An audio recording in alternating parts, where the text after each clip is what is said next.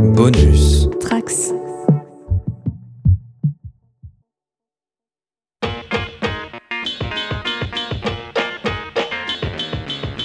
Un chanteur anglais beau mais simple d'esprit, une guitariste japonaise mise sous les projecteurs dès l'âge de 8 ans, un batteur afro-américain possédé par les esprits de ses amis défunts et un bassiste qui semble être le démon incarné, si cette description de groupe vous paraît fantaisiste, c'est qu'elle l'est. Aujourd'hui dans Logos, on parle de Gorillaz, le groupe de pop virtuel créé en 1998 par le chanteur de Britpop Damon Albarn et le dessinateur de comics Jamie Hewlett. Générique.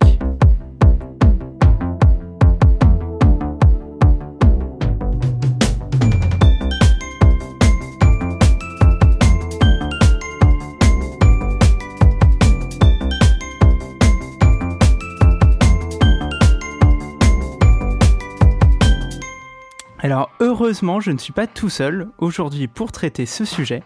Je suis en effet rejoint par Océane, podcasteuse, animatrice du Lemon Adaptation Club et critique de cinéma en freelance. Comment ça va Océane? Euh, Bah écoute, ça va très bien. Très contente de pouvoir parler de l'un de mes groupes préférés et de l'un de mes artistes préférés sur Terre. euh, Donc c'est cool. Content euh, moi euh, de... euh, de te retrouver euh, pour, euh, pour ressusciter euh, le podcast Logos.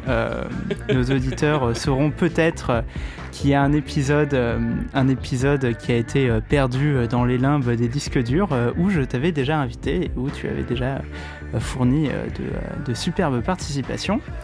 Et alors avec toi, euh, car tu n'es pas toute seule non plus, euh, on retrouve Olivier Corentin. Hein, je l'appelle par son euh, prénom entier, mais pour le reste du podcast, ce sera seulement Corentin. Il est journaliste freelance lui aussi, rédacteur pour comicsblog.fr, le site référence de l'actualité comics en France, et podcasteur sur First Print, mais aussi projectionniste. Oui, Comment ça va Corentin? Ça va et toi, Benjamin? Je suis ravi d'avoir fait déjà 50% des podcasts Logos avec cette émission d'aujourd'hui. exactement, exactement. Non, bah en fait, Logos, moi, on me demande souvent euh, qui est l'équipe. Alors, je dis que je suis tout seul et que je change des- les invités selon les sujets, mais en fait, euh, en fait, c'est absolument faux. Euh, vous êtes, vous êtes titulaire, titulaire Logos, les amis. Bon, alors très bien. Donc, Gorillaz, c'est un groupe anglais. Euh, de pop, Euh, on pourrait presque dire Britpop, mais on va voir que euh, c'est un groupe qui fusionne totalement les genres. Comme j'ai un peu dit en intro, c'est un groupe virtuel, donc en fait, les membres du groupe sont, sont des dessins animés. dessinés par Jamie Hewlett et animés aussi par ses équipes. Euh, Albarn et Hewlett ont créé euh, Gorillaz en 98, à une époque où ils étaient en colocation. Et alors, avant d'arriver à ce moment euh, fatidique et transformateur de leur vie, j'aimerais qu'on s'intéresse un peu à qui sont-ils, qui sont ces gens derrière Gorillaz, donc chacun d'entre eux. Et on va peut-être commencer par Jamie Hewlett.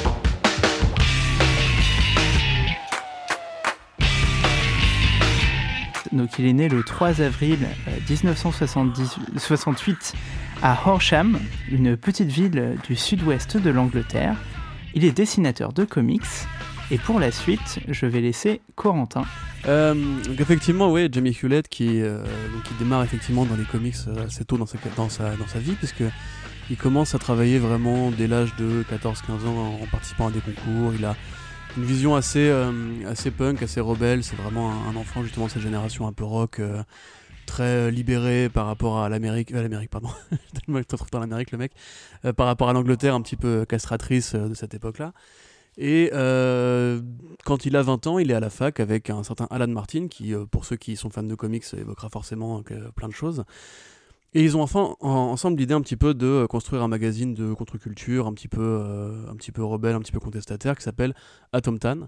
Euh, ils sont aussi d'ailleurs rejoints par Philippe Bond à l'époque, qui est aussi un, très grand nom du dessin de BD.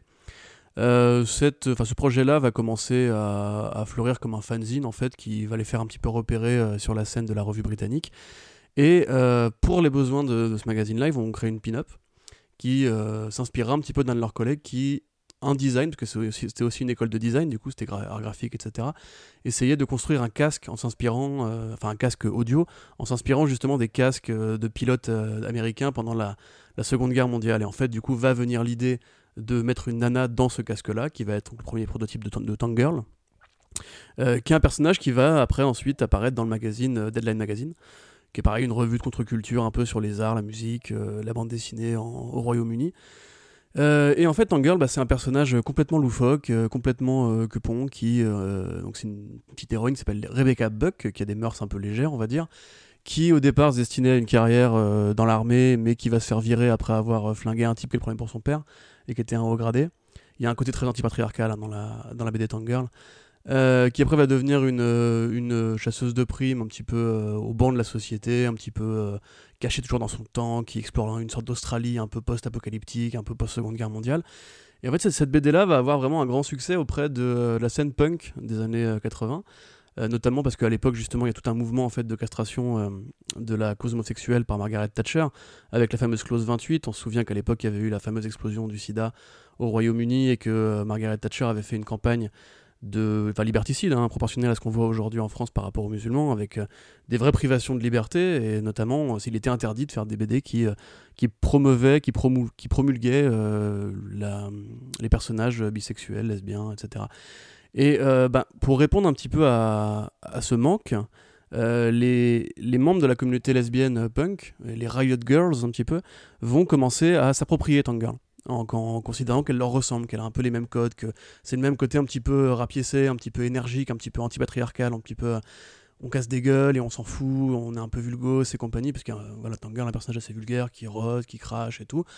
Et euh, à l'époque d'ailleurs, on, disait qu'il y avait des Tangirl Nights où justement les filles dans les clubs euh, réservés aux nanas venaient déguisées en Tangirl pour un petit peu justement jouer le jeu, etc. Ce qui était une forme de cosplay un petit peu avant-gardiste dans la contre-culture.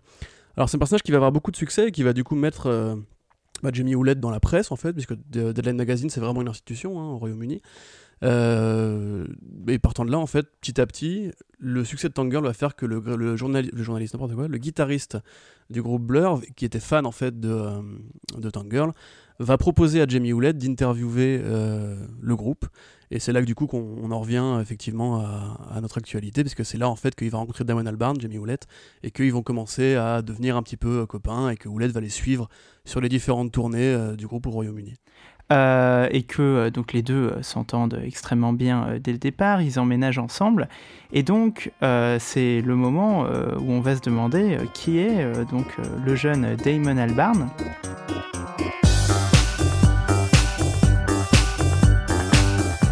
Donc Albarn, il naît euh, le 23 mars 1968 euh, à Whitechapel, euh, donc qui est un quartier de l'Est londonien.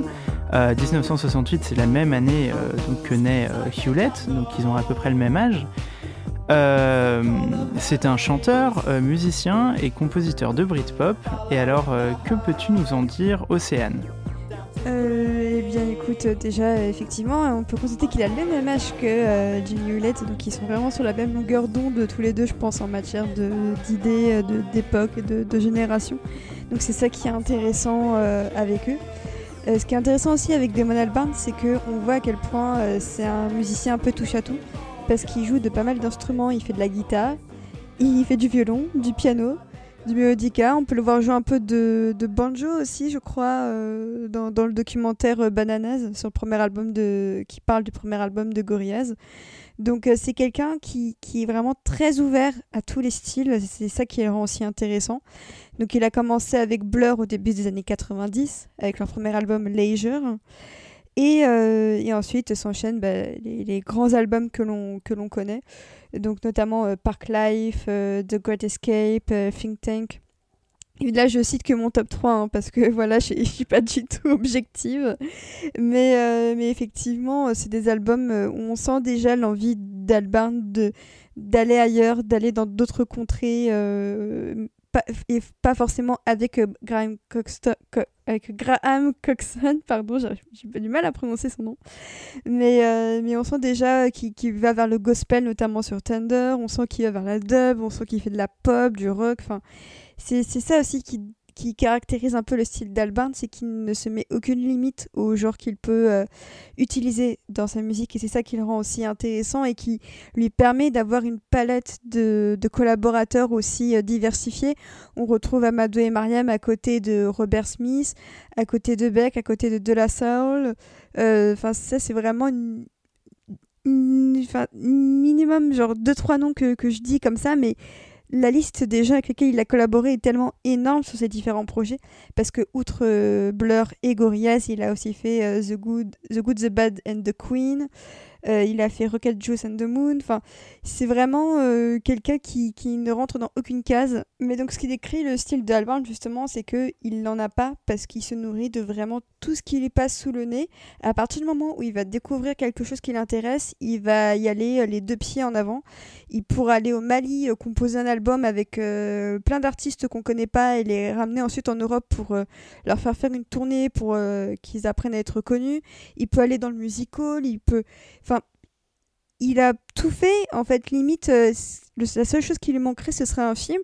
Et donc, il y a eu des rumeurs de films Gorillaz, mais comme euh, l'expliquait Jamie Howlett, c'était pas possible parce que même les producteurs eux-mêmes étaient trop frileux devant leur ambition et c'est hyper dommage parce que je pense que c'est vraiment ce qui manque à Albarn. Il a composé quelques chansons pour quelques films, notamment le film Broken, un petit film anglais sorti il y a 5-6 ans.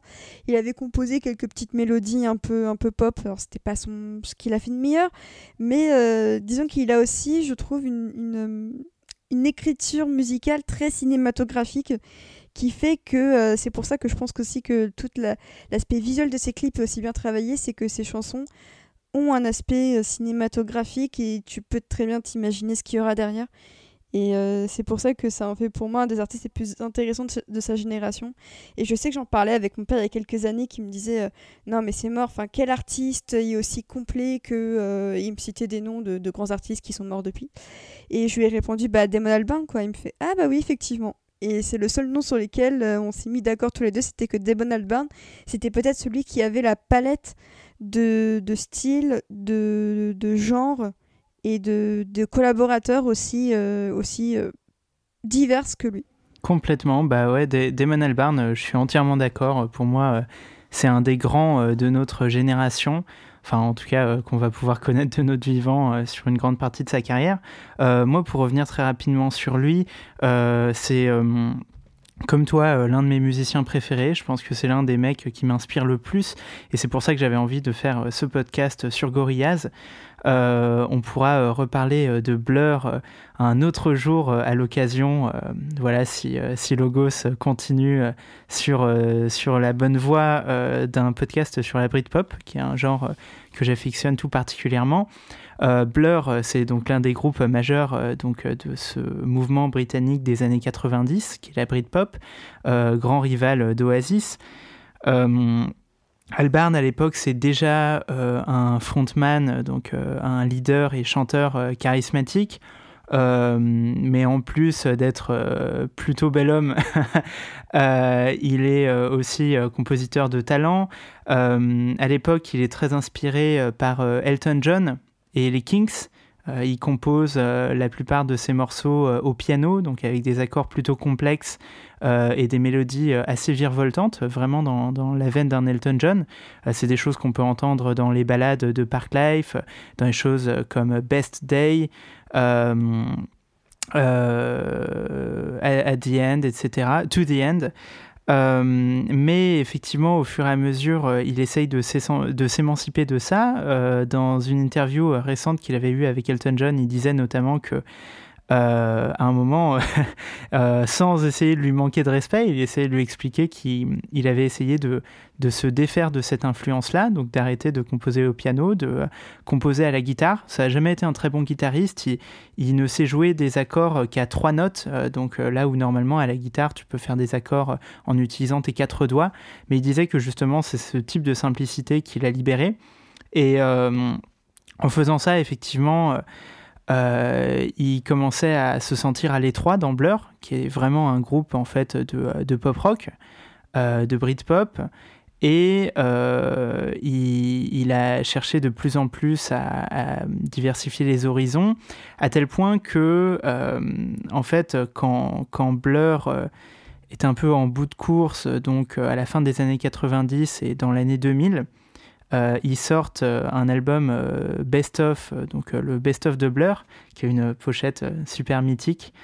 et pour cet album Best of, ils composent un morceau, Albarn, qui s'appelle Music is My Radar, qui est complètement inspiré de sonorités ouest-africaines, qui est euh, vraiment euh, délirant avec des synthés, etc. et qui sonne pas du tout comme Blur, mais qui sonne euh, comme un truc qui va s'appeler Gorillaz.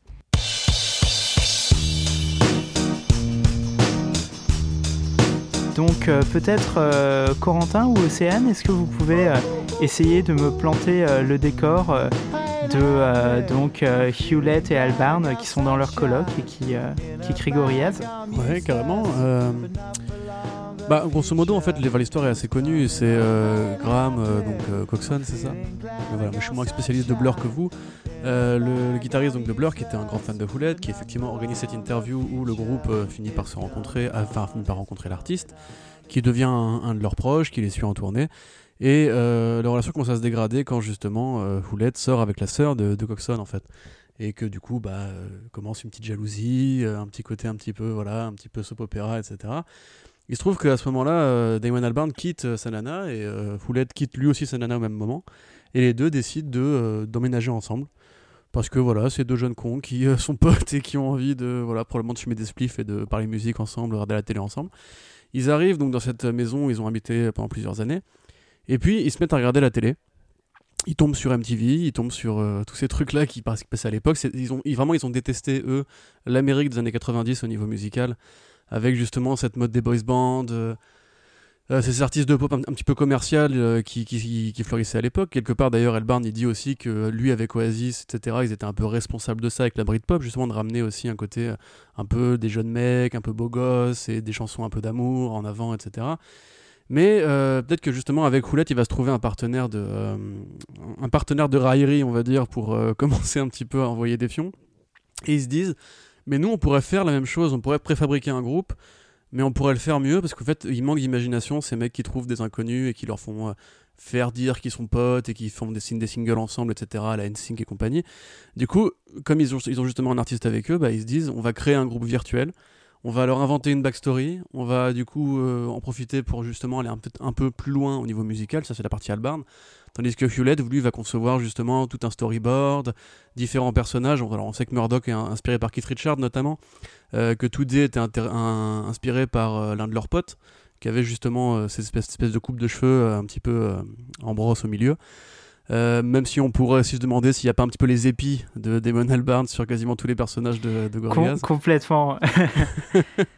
moi, j'ai une petite théorie sur Gorillaz, sur la création de ce groupe virtuel parce que euh, de Hewlett disait effectivement qu'il avait envie de euh, à la base, les deux euh, voulaient vraiment faire un truc super cynique, au vitriol, se foutre de la gueule des groupes manufacturés qui sortaient de Pop Idol à l'époque au Royaume-Uni.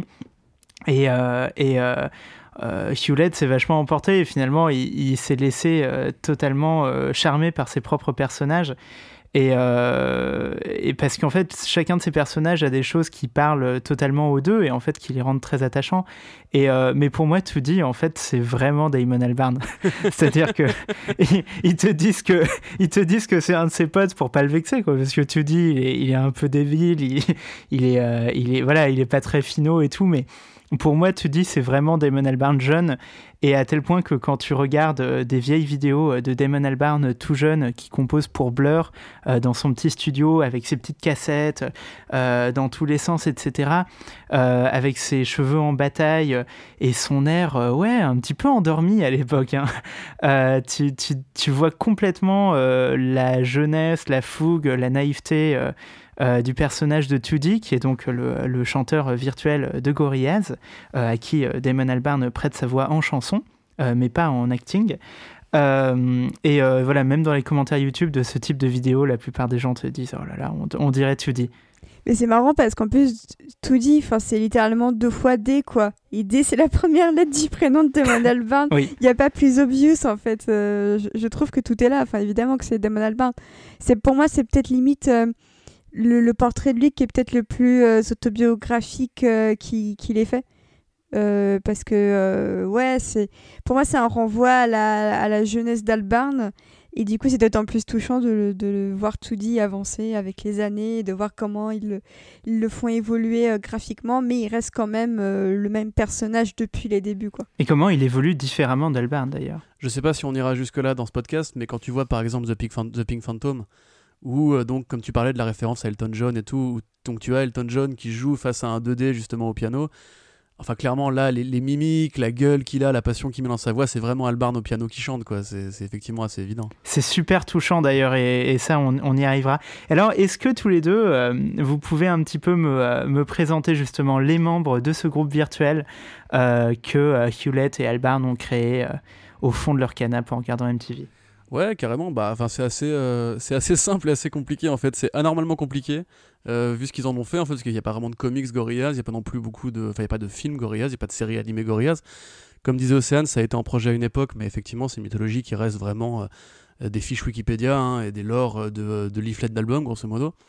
Alors, pour, pour commencer, on a Murdoch, qui est donc le guitariste satanique qui vient du métal, qui est un mec un peu, un peu bresson et tout, et c'est un petit peu le monstre du groupe, mais c'est aussi le leader. Euh, donc voilà, bassiste, leader. C'est original. Euh, après ça, donc lui, en fait, il va percuter, euh, il va percuter, je crois que c'était une, laverie, où il va heurter justement le pauvre 2D qui attendait là et qui demandait rien à personne. 2D va perdre un œil, tomber dans le coma, et Murdoch va être, être, obligé de prendre soin du, corps un petit peu comateux de 2D, et un jour, en l'emmenant faire une virée faire des donuts, comme ils appellent ça, c'est-à-dire que tu portes ta bagnole et tu fais des, longs cercles en, dérapant comme un connard. Euh, ils vont avoir un accident, ce qui va sortir euh, de de son coma, lui faire perdre un deuxième œil, et là, en l'entendant parler, Murdoch va réaliser qu'il a une voix géniale et que ça doit être lui, le frontman euh, du, groupe Gorillaz. Après, donc, tu as Russell, qui est le batteur. donc, lui, c'est l'afro-américain du groupe, puisqu'il vient justement des quartiers un petit peu chauds, je crois que c'est de Los Angeles. ou peut-être Détroit d'ailleurs, je dis peut-être une bêtise. Mais lui, pour le coup, donc c'est un mec qui a, fui en fait euh, les États-Unis parce que justement, il vit dans un quartier où il y avait que des gangs qui dominaient. Et il a eu beaucoup de potes qui se sont fait, qui sont fait rafale en fait, qui se sont fait drive-by. Et euh, il a absorbé en fait l'esprit, l'âme de ses amis en lui. Donc du coup, c'est un personnage qui est habité par des fantômes, euh, un petit peu comme dans, comme dans J'aimerais l'Académie. Et euh, bah voilà, il, pareil, il est arrivé, il a été capturé par Murdoch, qui trouvait que c'était un excellent batteur et qu'il le fallait pour le groupe.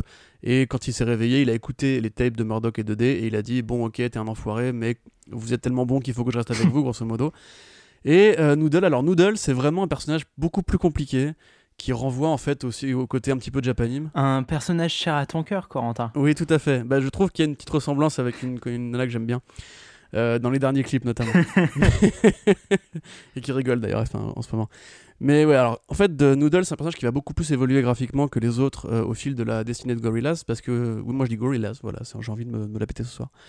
Euh, donc de Gorillaz. donc Noodle, en fait, si tu veux, c'est un personnage qui n'a pas d'origine, qui est un peu comparable à The Female dans, dans The Boys, le comics. C'est-à-dire grosso modo, elle, elle, est livrée à Murdoch, il sait pas trop pourquoi, elle arrive dans un colis FedEx. Elle n'a pas d'origine, elle, ne parle pas français parce que c'est un personnage japonais. Elle est toute petite et euh, bah, elle joue de la guitare comme personne en fait. Donc dès l'instant où ils l'ont trouvée, bah, ils la gardent. Mais après, dans le temps, ça va évoluer. On va découvrir que c'est un cyborg. Elle a une origine assez compliquée. Elle combat des démons, etc. Au départ, elle était asiatique. Aujourd'hui, elle fait quand même vachement plus eurasienne, je trouve. Tu vois, elle a pas, elle a plus la peau qu'elle avait au début. Euh, elle s'est un peu, euh, un peu féminisée, on va dire, avec le temps. Elle est plus sexy qu'avant, etc. Mais c'est aussi un petit peu la pin-up, euh, justement, à la Tangirl de, Gorilla, de Gorillaz. Gorillaz, Gorillaz. parce que, comme on l'a peut-être pas dit, mais Hewlett, oui, c'est un, auteur de comics, mais c'est aussi un designer. L'école qu'il a fait, justement, il a appris le design, il a appris la mode.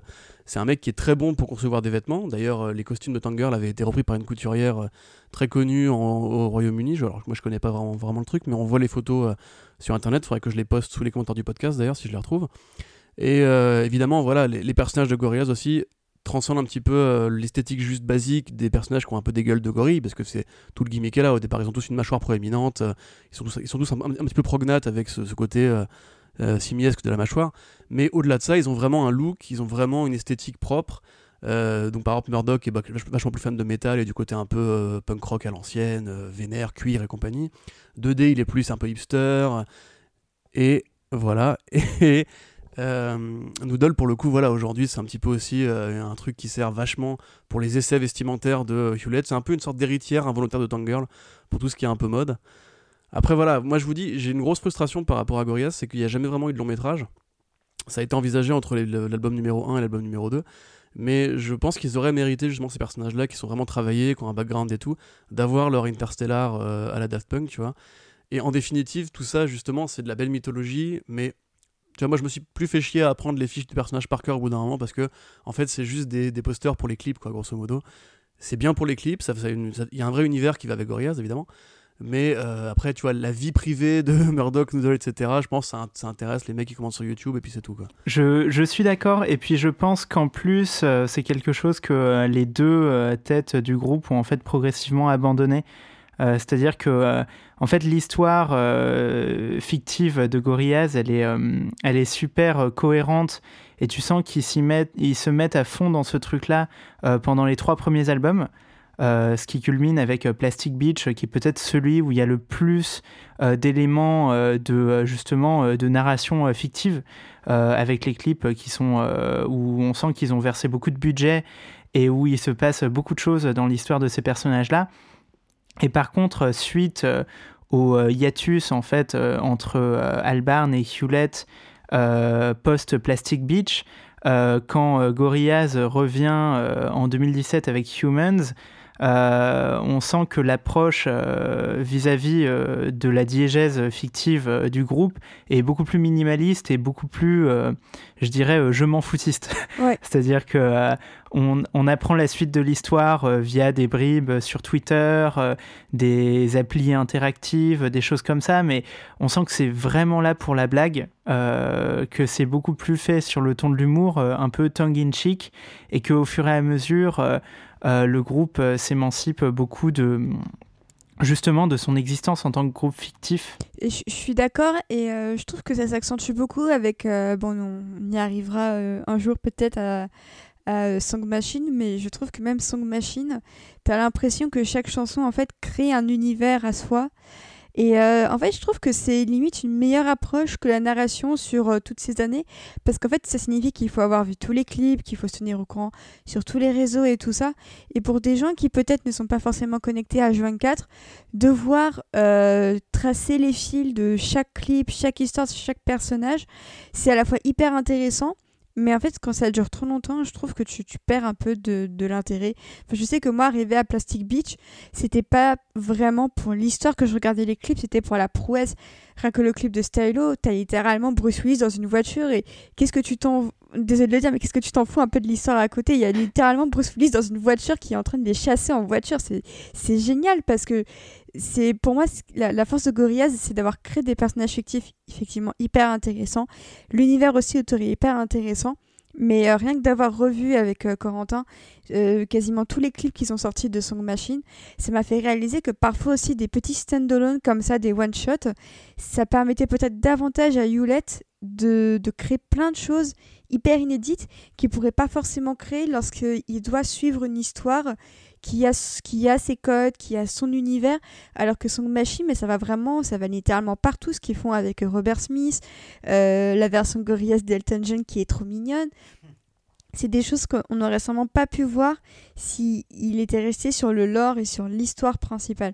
Et c'est pour ça que j'apprécie d'autant plus qu'il euh, y ait ces libertés-là qui sont prises et qu'ils se disent ok on leur a créé une super belle histoire avec le site internet aussi où tu devais aller pour regarder dans tous les indices et tout ça, dans toutes les pièces.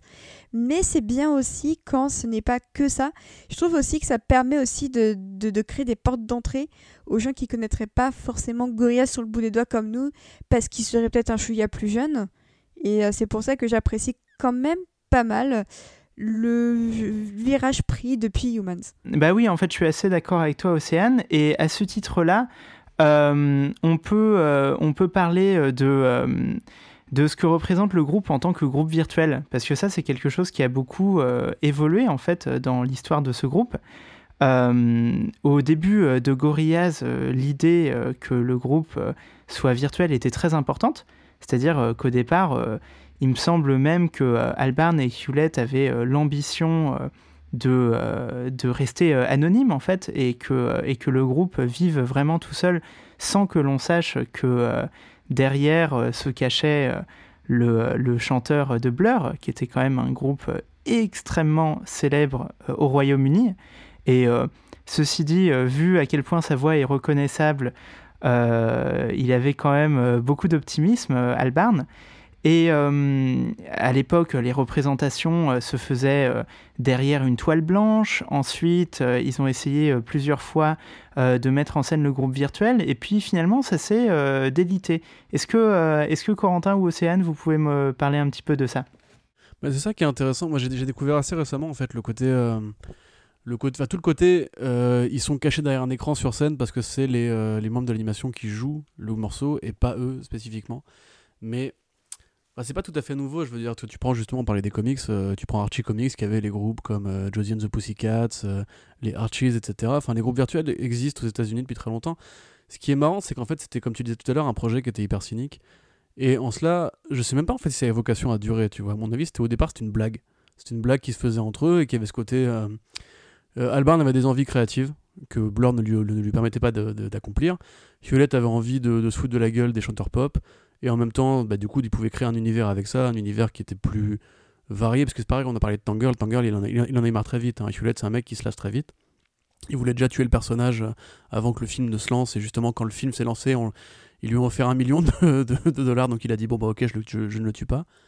Mais euh, voilà, après, le groupe virtuel, je pense que c'est devenu aussi une sorte de passion pour tous les deux parce qu'ils se sont dit on a posé des idées, on a posé des concepts. Euh, qu'est-ce qu'on peut en faire ensuite? Parce que vraiment au départ, quand tu regardes justement tout le merchandising qui avait été créé, tout le, travail de designer qu'avait fait en fait Hewlett, euh, Albarn ça le saoulait en fait. C'est quand tu le vois justement, tu les vois en backstage tous les deux, justement, euh, Hewlett essaie d'expliquer à Albarn qu'il faut qu'il joue euh, 2D quand il chante, parce que justement il, doit jouer avec les personnalités de 2D, et que 2D bah, c'est pas un mec très fin, c'est pas un mec très bien réveillé.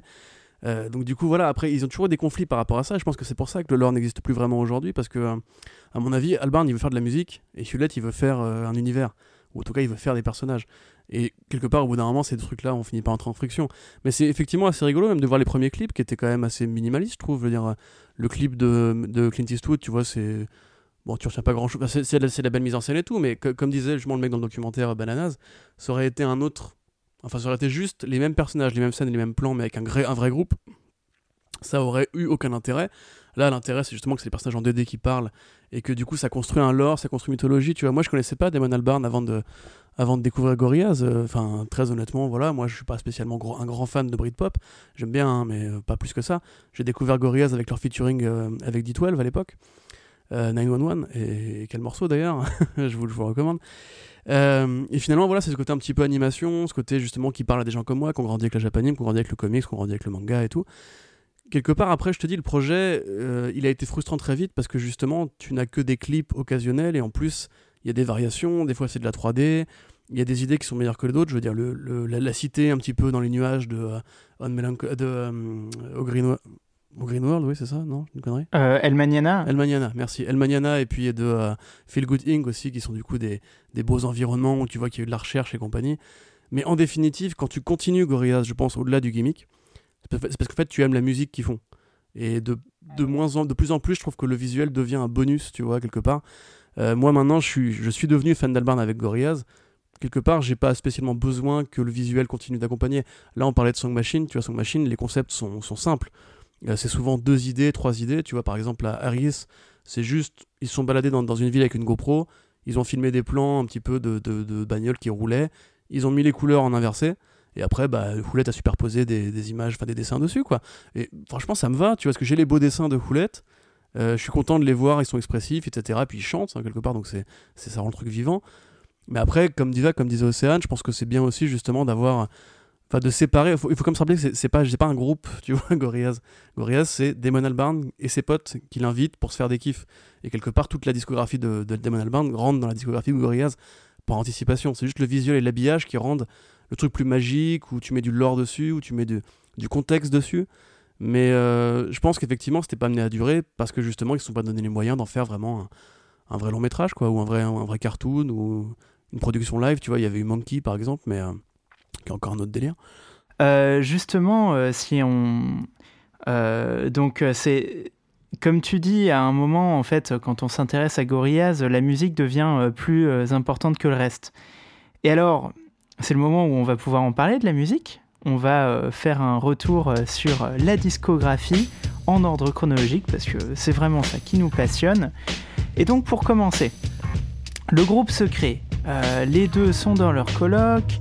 Euh, Albarn, comme je disais, euh, commence à être assez désabusé et fatigué de l'aventure Britpop de Blur.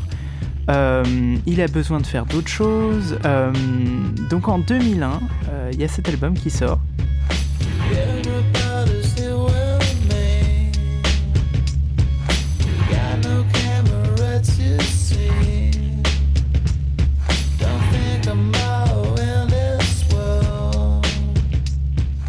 le self-titled, donc euh, qui s'appelle simplement Gorillaz. Euh, les singles, c'est Tomorrow Comes Today, euh, Clint Eastwood, 19-2000 et Rock the House.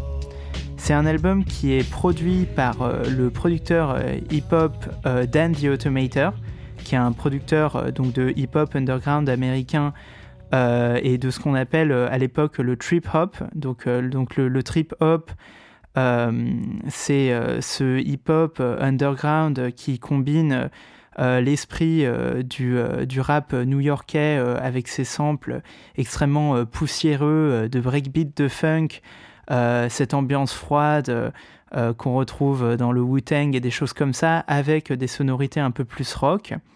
Et alors, qu'est-ce qui donne cet album? Qui est-ce qui veut commencer d'en parler? Océane. Alors moi, je vais bien commencer. Euh, je trouve qu'en fait les quatre singles sont les meilleures chansons de l'album. Du coup, je trouve ça plutôt bien foutu, mine de rien. On sent qu'ils ont eu des fins. Euh... Et si, si, quand laisse-moi défendre mon point de vue. Mais euh, non, non. Euh, je trouve que c'est un album très intéressant parce qu'on voit que c'est leur début. On voit qu'ils tâtonnent, qu'ils essaient de trouver leur son. Et c'est ça que je trouve assez touchant en général avec les premiers albums comme ça c'est qu'on voit qu'ils essaient un petit peu de, de, faire ce qu'ils veulent, euh, qu'il n'y a pas de réelle ligne conductrice, si ce n'est cette envie justement de toucher à tout ce qui euh, leur tombe sous la main, avec les invités qu'ils ont déjà dès le premier album. Et euh, c'est pour ça qu'en soi, c'est clairement pas leur, leur meilleur album. Mais je trouve que il y a ce côté un peu brut. Je ne saurais pas comment dire, mais je trouve que c'est un album hyper brut, organique, où je ne saurais pas comment, comment expliquer ça très clairement. Mais euh, alors, Corentin à côté de moi me dit qu'il est brouillon, mais je suis pas d'accord du tout. Je trouve qu'il n'est pas du tout brouillon, au contraire. Je trouve que pour un premier, premier album, c'est quand même assez maîtrisé. On sent qu'il maîtrise l'ordre le, des, morceaux, euh, tout ce qui est intro euh, et toutes les petites virgules musicales entre les morceaux, ce qu'il maîtrise à la perfection, même s'ils en abusent sur Human, mais on y reviendra plus tard.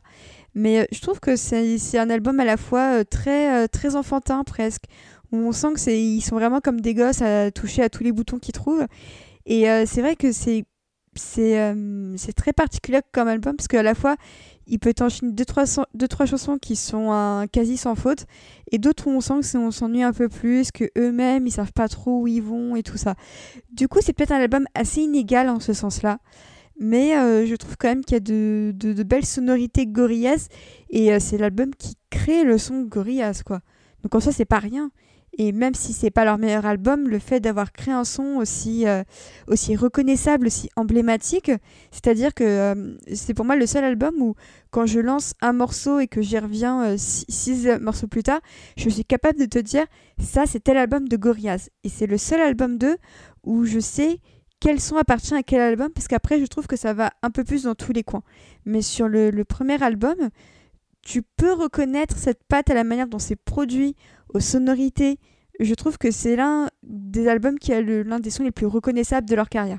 Absolument. Alors Corentin, qu'est-ce que tu veux nous en dire? Ouais, bah, je suis moins enthousiaste sur celui-là, mais c'est parce que je l'ai découvert a posteriori euh, de Demondez euh, personnellement, donc forcément. À mon sens, Demondez est le meilleur album de Gorillaz. Donc c'est compliqué de le redécouvrir comme ça. On a l'impression un petit peu de voir un projet de jeunesse. Et euh, le truc, c'est que j'étais pas non plus totalement, euh, totalement perdu, puisque je connaissais beaucoup de gens qui étaient dessus.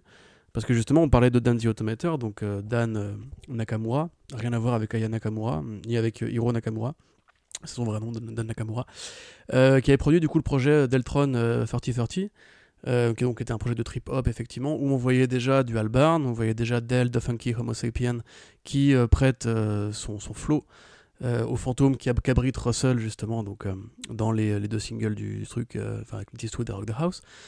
Et euh, Kid Koala aussi, qui, fait un petit peu les mix sur toutes les parties hip-hop. Et c'est vrai que moi, quand j'ai découvert Gorillaz, j'étais vraiment plus dans la recherche du hip-hop. Euh, parce que c'est la musique avec laquelle j'ai grandi. J'ai toujours quelque part un petit peu suivi Gorillaz pour ça. J'ai même découvert des gens, euh, des très grands rappeurs grâce à eux, sur cette partie un petit peu rap électro, synth rap un petit peu, etc. Et moi, en fait, c'est la partie un petit peu Massive Attack qui m'a gêné, on va dire. Parce que c'est vrai qu'on a beau dire, hein, Damon Albarn, voilà, c'est un grand musicien, etc. Gorillaz, c'est aussi un projet de fan, justement parce qu'il était fan de, du trip-hop. Il était fan de Massive Attack, il avait envie de faire du son comme eux. Euh, et voilà, moi, il y a des morceaux que je trouve vraiment très, très peu mémorables, on va dire. Il y a vraiment des, des, perles, comme disait Océane, effectivement. Par exemple, je suis pas du tout fan de 19-2000. Euh, pour moi, j'ai jamais compris vraiment l'attrait de ce single-là. Pour moi, c'est de la, c'est là que intervient le côté un peu pop parodique. C'est plutôt parodique. qu'il l'a fait au premier degré ce morceau-là, tu vois, parce qu'il est vraiment, il est bête, il est facile. Enfin, il me parle pas du tout. Euh, après, il y voilà, y a Rehash, t'as tout le côté euh, 5-4, etc. Enfin, des morceaux plus rock, un petit peu plus euh, dans un, une esthétique plus blurienne, on va dire, qui euh, me parle moins. En fait, moi, je trouve vraiment qu'il a, il a fallu attendre, si tu veux, qu'il y ait ce premier essai-là pour que ça décolle pour de bon. C'est-à-dire qu'il a fallu, grosso modo, qu'il tente. Et comme disait après Houlette par rapport à Demondez, une fois que tu as, fait la blague, si tu la répètes, c'est que tu t'y crois vraiment. Et Demondez, à mon avis, vraiment, il a eu une révélation quand il l'a fait. Et d'ailleurs, c'est le cas un petit peu. Hein. Quand il a fait cet album-là, on sait qu'il a eu euh, justement une sorte d'illumination sur ce que Gorillaz devait faire en tant que, que projet. Mais enfin, on en parlera un tout petit peu après. Juste, voilà, pour moi, c'est un bon album. Il y a vraiment des très bons morceaux. Mais euh, on est vraiment à l'étape brute. Voilà. Bah, je, suis, je suis entièrement d'accord euh, de ce point de vue-là, mais par contre, moi, c'est vrai que j'ai plutôt le point de vue d'Océane. c'est un album que j'aime énormément. Euh, mais effectivement, euh, c'est un album qu'il faut replacer euh, dans, dans son histoire. et pourtant, moi j'en parle, bon, 2001, j'étais quand même très petit, hein, donc je ne l'ai pas découvert au moment où il est sorti. par contre, ouais, c'est vraiment une explosion sonore, cet album, c'est vraiment un feu d'artifice. Par contre, c'est totalement quelque chose d'inachevé, d'inabouti, d'expérimental. Euh, mais pour moi, c'est aussi euh, l'un des albums où on entend. C'est peut-être même l'album où on entend Damon Albarn euh, à son plus. à son plus dénudé et à son plus cru en fait parce que alors on pourrait on pourrait contre-argumenter que l'album que cet album là c'est plutôt le solo de 2013 donc l'album solo Everyday Robots euh, qu'Albarn fait avec Brian Eno, mais justement pour moi, euh, il y a Brian Eno derrière, euh, il y a euh, tout un tas d'esthétiques différentes, alors que pour moi, Gorillaz 2001, c'est vraiment Albarn. en tout cas, dans cette époque-là où il est complètement farfouilleur de musique, il a envie de, de, mettre des synthés partout, il a envie, il a envie de mettre des bips, des boops, des samples, des trucs, euh, des trucs euh, complètement euh, excentriques.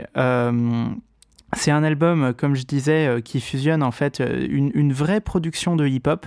C'est-à-dire que Albarn, chante sur des choses qui sont vraiment des beats de hip-hop, c'est-à-dire des, trucs sur lesquels des rappeurs pourraient rapper, des boucles, des rythmes très euh, très, euh, enfin mixé très haut par rapport au reste des instruments. Euh, c'est totalement.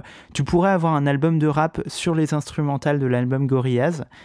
et en même temps, donc sur ces beats de hip-hop produits par Dandy Automator, tu as donc la Britpop de Albarn qui à l'époque sort quand même tout juste de Blur et je trouve que ça s'entend dans sa voix, dans ses mélodies.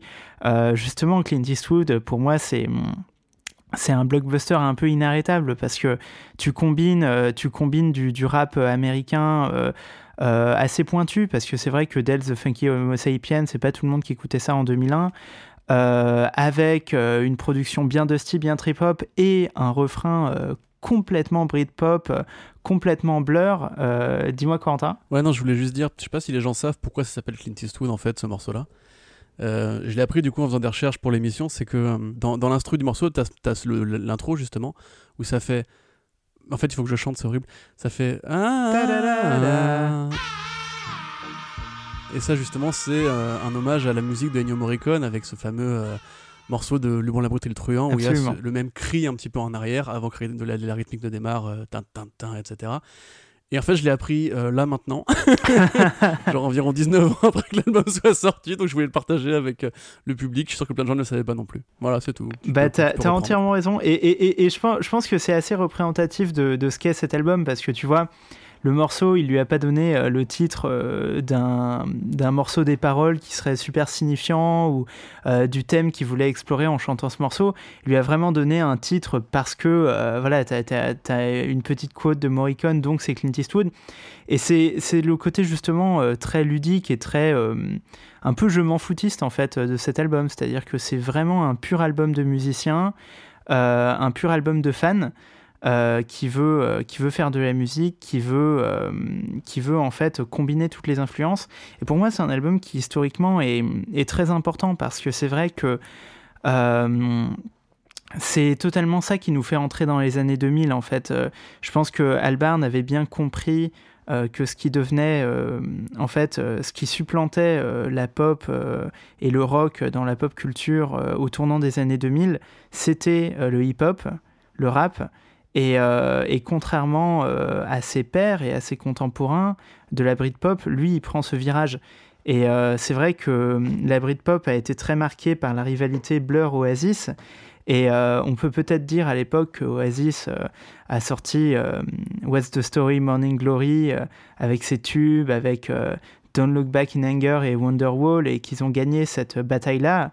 Mais Damon Albarn a gagné la guerre sur le long terme, parce que lui, il a pris le tournant du hip-hop euh, que n'ont pas su prendre euh, ses pairs euh, de la Britpop. Océane Je voulais juste réagir sur quelque chose que tu disais, comme quoi c'était l'album dans lequel Damon Albarn était peut-être le plus, le plus à, vif, le plus nu. Et ça, pour le coup, je suis pas d'accord. Parce que quand tu réécoutes 13 de Blur, c'est littéralement un album de rupture avec son ex de l'époque, donc Justine de la, du groupe Elastica. Leur relation a duré jusqu'à 1998. Et quand tu écoutes ne serait-ce que Tender, 1992, euh, Enfin, c'est littéralement, pour moi, c'est son album le plus intime où il est le plus à cœur ouvert euh, sur sa relation, sur euh, les problèmes de drogue qu'a connu son couple. Et, et c'est pour ça que je trouve que, paradoxalement, Gorillaz, pour moi, c'est à la fois un très bon moyen d'accéder au goût de Damon Albarn, mais c'est pas forcément un bon moyen d'accéder à sa psyché et à, sa psychologie. Et je trouve que tu retrouves plus ça peut-être dans son album solo de 2013, dont je suis pas très fan, mais il y a quand même des choses intéressantes. Mais on retrouve la personnalité de Gorillaz, enfin de Damon Albarn, je l'abscisse révélateur. mais euh, pour moi, Damon Albarn reste le plus personnel dans Blur. Pour moi, Gorillaz, c'est vraiment un projet où, comme on le disait tout à l'heure, il aurait peut-être voulu s'effacer derrière. Ce qui en soi est une intention aussi sur sa psychologie de l'époque, à savoir passer de, du blockbuster euh, Blur à quelque chose où il pouvait se cacher derrière. Mais justement, je trouve que Alban est plus inaccessible avec Gorillaz avec Blur où vraiment euh, t'écoutes euh, Tender. Pour moi, c'est une des plus belles chansons d'amour euh, des, années 90-2000. Quand ils l'ont faite en concert au Zénith, je pleurais toutes les larmes de mon corps. Et derrière lui, il y avait écrit dans toutes les langues L'amour est la plus grande chose, tu vois. Et ça, c'est quelque chose que tu pourrais pas retrouver chez, chez Gorillaz, tu vois qui est quand même quelque chose de plus caché et peut-être de plus cynique aussi, comme toi et Corentin, vous le disiez tout à l'heure. Donc ce serait juste mon seul bémol, c'est qu'effectivement, je retrouve davantage Albarn euh, sur Gorillaz, mais Debon sur euh, Blur. La formule de journaliste.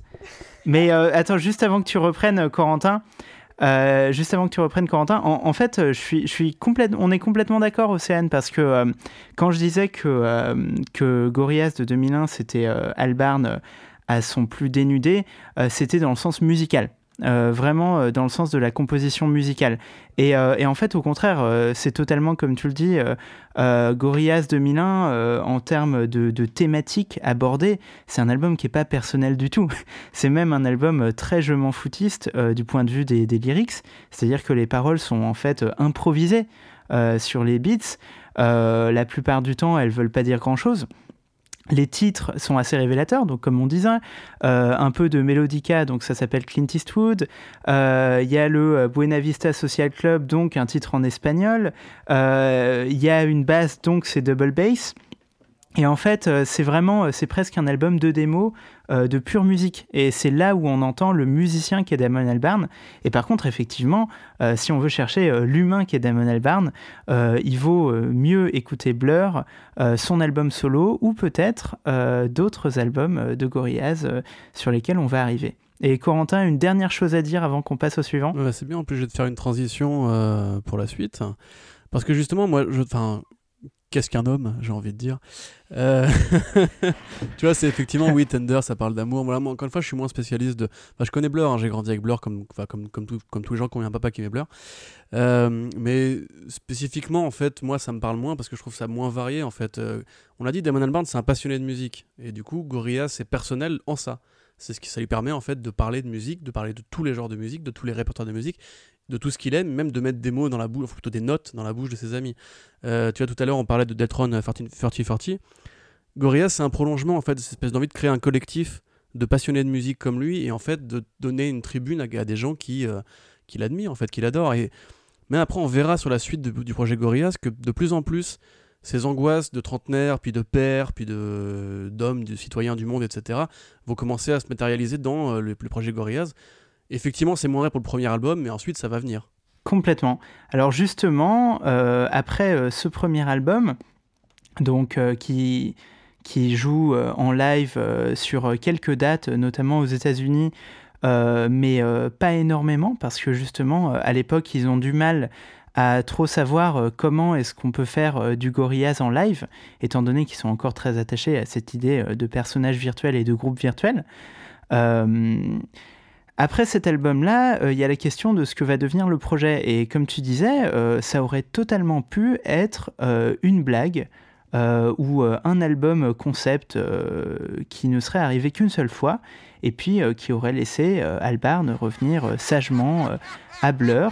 Mais ça n'a pas été le cas.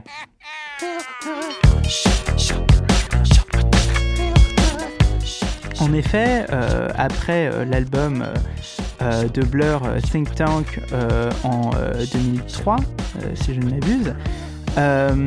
Albarn donc revient, revient aux affaires avec un deuxième album pour Gorillaz. Et effectivement l'état d'esprit pour ce deuxième album c'est de se dire c'est de prouver que Gorillaz c'est pas juste un gimmick c'est pas juste une blague et de le prendre très au sérieux pour cette fois là euh, donc effectivement, euh, beaucoup d'anxiété, euh, beaucoup plus de sincérité pour Demon Days, qui sort en 2005, produit cette fois par Danger Mouse. Et alors, Danger Mouse, j'aurai un point sur lui parce que c'est quelqu'un de très original et de très très très important pour ce que devient Gorillaz et Damon Albarn à cette époque-là. C'est un album qui a mis beaucoup de temps à se faire euh, parce que justement euh, avant d'amener euh, Danger Mouse comme producteur, Albarn a travaillé environ un an dans le studio, ce qui donnera l'album de, de B-Sides qui s'appelle D-Sides, voilà pour Demon Days. donc Demon Days 2005, single Feel Good Inc., Dare, Dirty Harry et Kids with Guns et El. Euh, je pense que rien qu'en entendant ces titres, vous vous dites que là, c'est l'album où il se passe quelque chose d'intéressant. Alors, qu'est-ce que vous voulez nous en dire? Pour commencer, déjà, vraiment, pour moi, c'est le meilleur album, puisque c'est le premier que j'ai découvert, donc forcément, c'est le meilleur. Euh, c'est un grand album.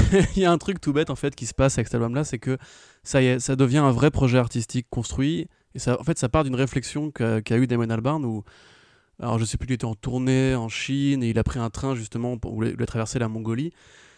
Et il voyage à travers des paysages désertiques où il, croise des espèces de petites villes un peu intermittentes, où il voit que ces petites villes sont abandonnées par la civilisation, sont un peu euh, au bord du gouffre. Et il commence à penser justement en, en, tant que trentenaire qui a un rôle à jouer dans la politique, dans l'effondrement de la civilisation, le la collapsologie, etc., qui est en train de s'amorcer à ce moment-là au détour de plein de trucs. Je veux dire, c'est vrai que le milieu des années 2000, c'est vraiment là où on a commencé à arrêter de dire aux écolos qui nous cassaient les couilles pour vraiment commencer à, écouter ce qu'ils avaient à dire. Et Damon Albarn, bah, c'est un mec qui, quelque part, euh, déjà, on n'a pas parlé du morceau 911 euh, après les, attentats du 11 septembre, mais c'est vrai que Gorillaz a commencé à prendre très tôt une, une, prise de parti politique. Et là, effectivement, donc il a cette espèce de réveil où il se dit Gorillaz, il faut que ça fasse de la dark pop. Il faut que ça fasse un truc qui frappe, qui soit pas juste du single, qui soit pas juste de la blague, qui soit pas juste même moi des délires personnels. Il faut qu'on ait un, truc qui convoque un message, que on fasse un concept album en fait. Parce que le premier quand même c'est un assemblement de plein de morceaux de, culture un petit peu variés qui se rejoignent parce qu'il y a une thématique commun, commune pardon qui est la voix et l'instrumentalisation de Damon Albarn, mais dans Demon Death vraiment il y a, a y a, un projet. C'est une nuit dans la vie de, euh, du groupe avec des démons qui se matérialisent comme ça et qui chacun représente une sorte de facette euh, du quotidien un peu anxieux, un peu tourmenté de Damon Albarn. Euh, les morceaux, évidemment. Alors, le problème, c'est que du coup, c'est un peu antithétique avec la réalité de cet album-là, qui est un album de singles.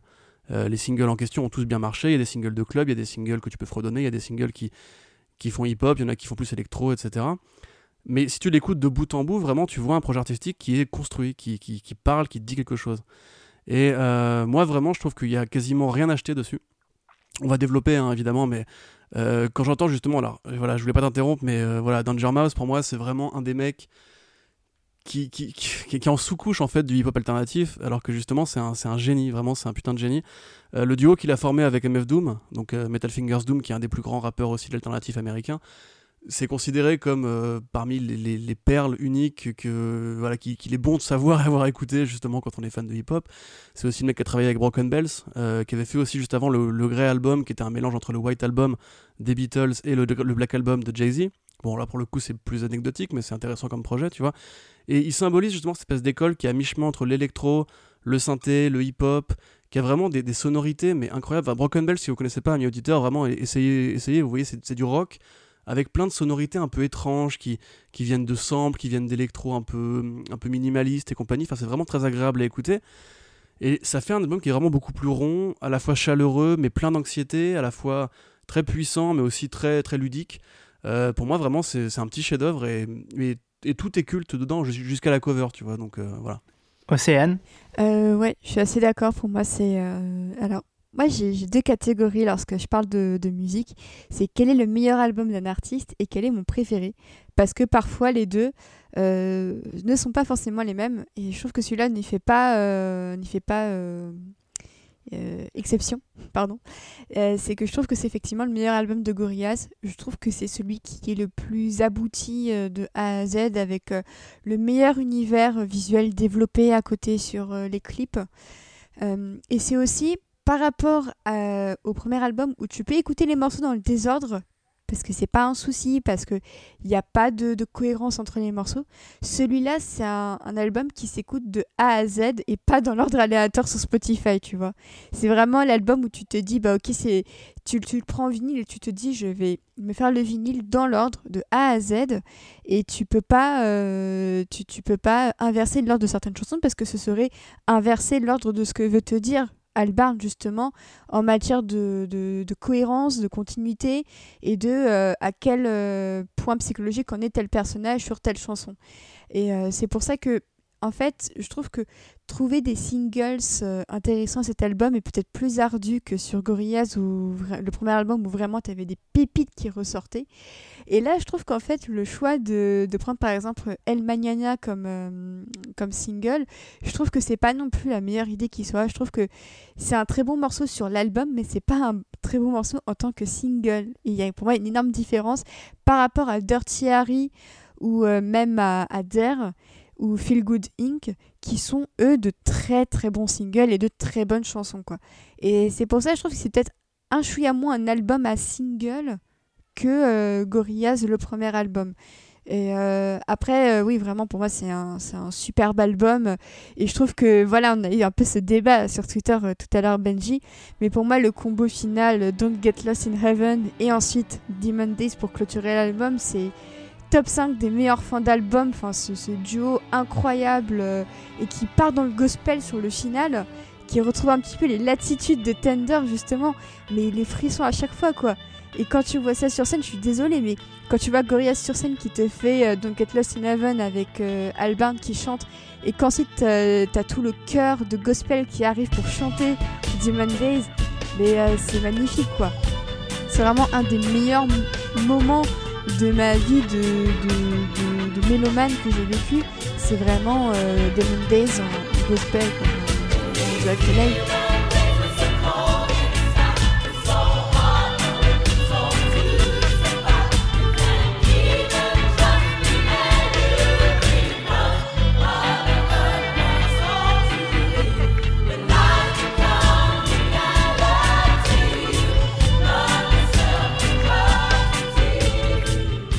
je trouve que c'est peut-être l'une de leurs plus belles chansons, quoi. Et euh, ce qui est intéressant, euh, c'est que c'est une chanson où tu n'entends pas euh, Albarn chanter, quoi. C'est ça aussi qui, qui fait toute la différence pour moi, c'est que j'adore la voix d'Albarn, je trouve que voilà, c'est un personnage hyper cool, mais le fait d'avoir laissé la, parole sur le final à un gospel, je trouve aussi que ça te rappelle à quel point Albarn, il est pas là pour déconner, il est pas là par hasard, et qu'il ne faut pas non plus négliger tout, cet aspect gospel qui est hyper important euh, dans, euh, dans, sa carrière quoi et qui a donné lieu bah voilà euh, Tender tout simplement et enfin pour moi Demon Days la chanson c'est le Tender de Gorillaz tu vois enfin c'est c'est deux immenses chefs-d'œuvre bah, pour, pour, moi le Tender de Gorillaz c'est un autre morceau mais on, on y viendra dans l'album suivant. en revanche, bah voilà, tu, tu, tu mets des mots sur ce que j'aurais dit aussi. Euh, Demon Days, euh, c'est peut-être l'album que je considère comme le meilleur de Gorillaz, mais euh, bon, il y a quand même un rival qui va, qui va prendre la place au, prochain album. en revanche, effectivement, c'est l'album le, mieux construit de la carrière de Gorillaz, ça sans aucun doute. c'est un album en fait qui me fait penser à tout ce que j'aime dans le format album. Euh, il dure 49 minutes, qui pour moi euh, une durée parfaite. Voilà, pour, pour moi, la bonne durée d'un album, c'est la durée d'un vinyle, en fait, deux faces, donc entre 40 minutes et 50 minutes, mais vraiment pas plus. c'est construit avec une intro. Qui s'appelle Intro, qui te fait rentrer dans le monde euh, de Demon Days, ce monde hanté avec euh, des samples, une sirène euh, de police, on entend qu'il y a du hip-hop, on entend qu'il y a un mélodica, on ne sait pas du tout ce qui va se passer, on entre dans ce monde-là. Ensuite, les morceaux s'enchaînent totalement. dans le corps de l'album, il y, a, il y a effectivement quand même de, de, très bons singles parce que c'est vrai que Feel Good Inc. c'est quand même ce qui fait euh, peut-être pas exploser le groupe sur la scène internationale parce que Clint Eastwood s'en était déjà chargé, mais qui euh, confirme son statut euh, de groupe blockbuster. C'est-à-dire que quand on entend Phil Gooding à la radio ou qu'on voit le clip sur MTV, on se dit quand même que Gorillaz, c'est pas juste des outsiders, c'est des vrais poids lourds de la pop parce qu'ils sont capables de composer des morceaux comme ça. Euh, Dirty Harry, euh, c'est déjà euh, un single un peu plus d'outsider, mais ça reste extrêmement efficace. et puis effectivement, cette conclusion, moi, je, je, suis entièrement d'accord avec toi. C'est aussi dans mon top 5 des conclusions d'album. Euh, et en fait, moi, la conclusion à laquelle ça me fait beaucoup penser et qui serait euh, sans doute euh, sa rivale dans ce genre-là, c'est la fin de Dark Side of the Moon, qui est en fait bâti vraiment sur le même modèle. C'est-à-dire que Dark Side of the Moon se termine d'abord sur l'avant-dernier morceau, qui est une balade qui s'appelle Brain Damage. Euh, qui est toute calme, toute douce, où tu euh, euh, fais redescendre la pression de cet album qui t'a fait tant voyager, et tu écoutes la voix en solo donc de Roger Waters.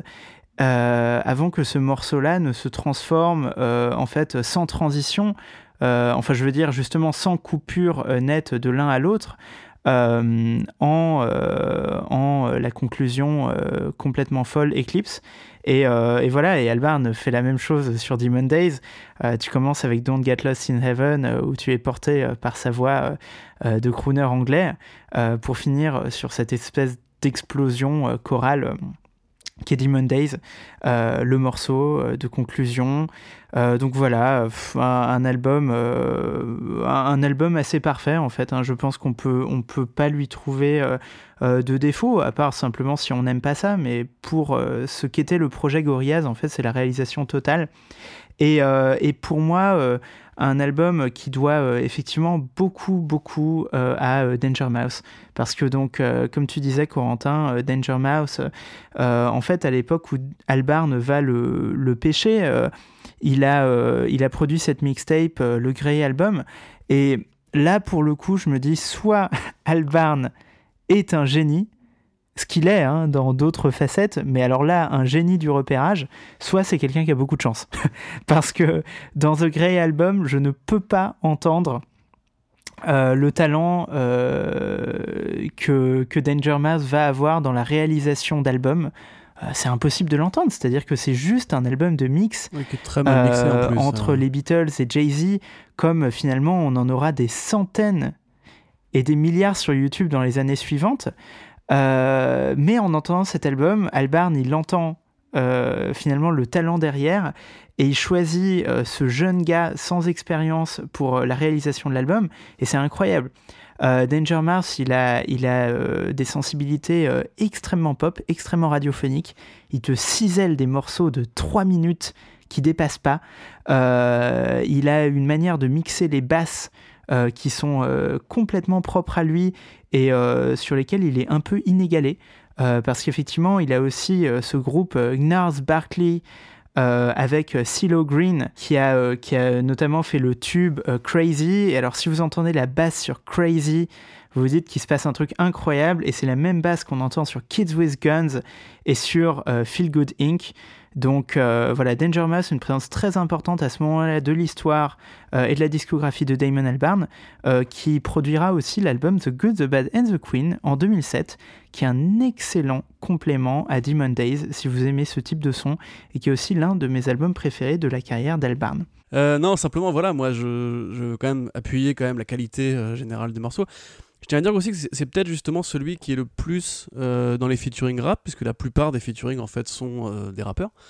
Donc t'as Booty Brown, De La Soul effectivement, mais MF Doom. Donc euh, voilà, bon MF Doom c'est pareil, c'est vraiment un mec qui vient de cette génération de mélange un petit peu avec cette espèce d'inspiration justement pour créer des personnages. MF Doom c'est un rappeur justement qui a plusieurs alias.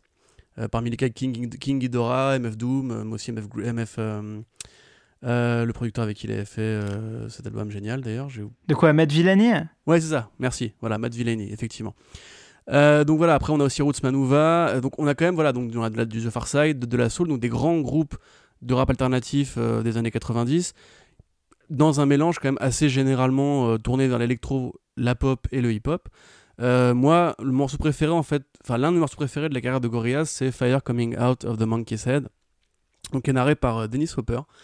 Euh, qui est une histoire en fait euh, qui, est vraiment en fait je, pense prépare un, petit peu Monkey qui va faire un peu de temps après avec euh, encore une fois Foulette et compagnie dans ce côté scénaré c'est vraiment une histoire qu'il qui, te conte avec une tribu comme ça qui adore une statue à effigie de tête de singe et apparemment, ce serait une réflexion justement sur les énergies fossiles. Qu'est-ce qui se passe une fois que la Terre a pillé toutes les, réserves, de pétrole et compagnie Alors ça, c'est pareil, c'est un truc que j'apprends sur le tard parce que honnêtement, les paroles pas forcément dans ce sens-là. Mais vraiment, c'est un de morceaux préférés, je le trouve assez génial. Euh, tu seras ravi d'apprendre d'ailleurs, Benji, que du coup, c'est une référence aux Beach Boys, la façon dont ils chantent euh, le, refrain et demi qu'il y a dans ce, dans ce morceau-là. En expliquant que dans les Beach Boys, tu as trois du coup membres qui sont tous hyper enjoués et que tu as toujours donc euh, Brian Wilson, c'est ça le, frontman des Beach Boys, qui lui pour le coup est toujours avec une gueule hyper dépressive et qui du coup Albarn s'était entraîné à faire les trois, la, la vocalise trois fois et une quatrième fois en tirant la gueule et pas en souriant, pour voir un petit peu comment ça rendait au niveau son.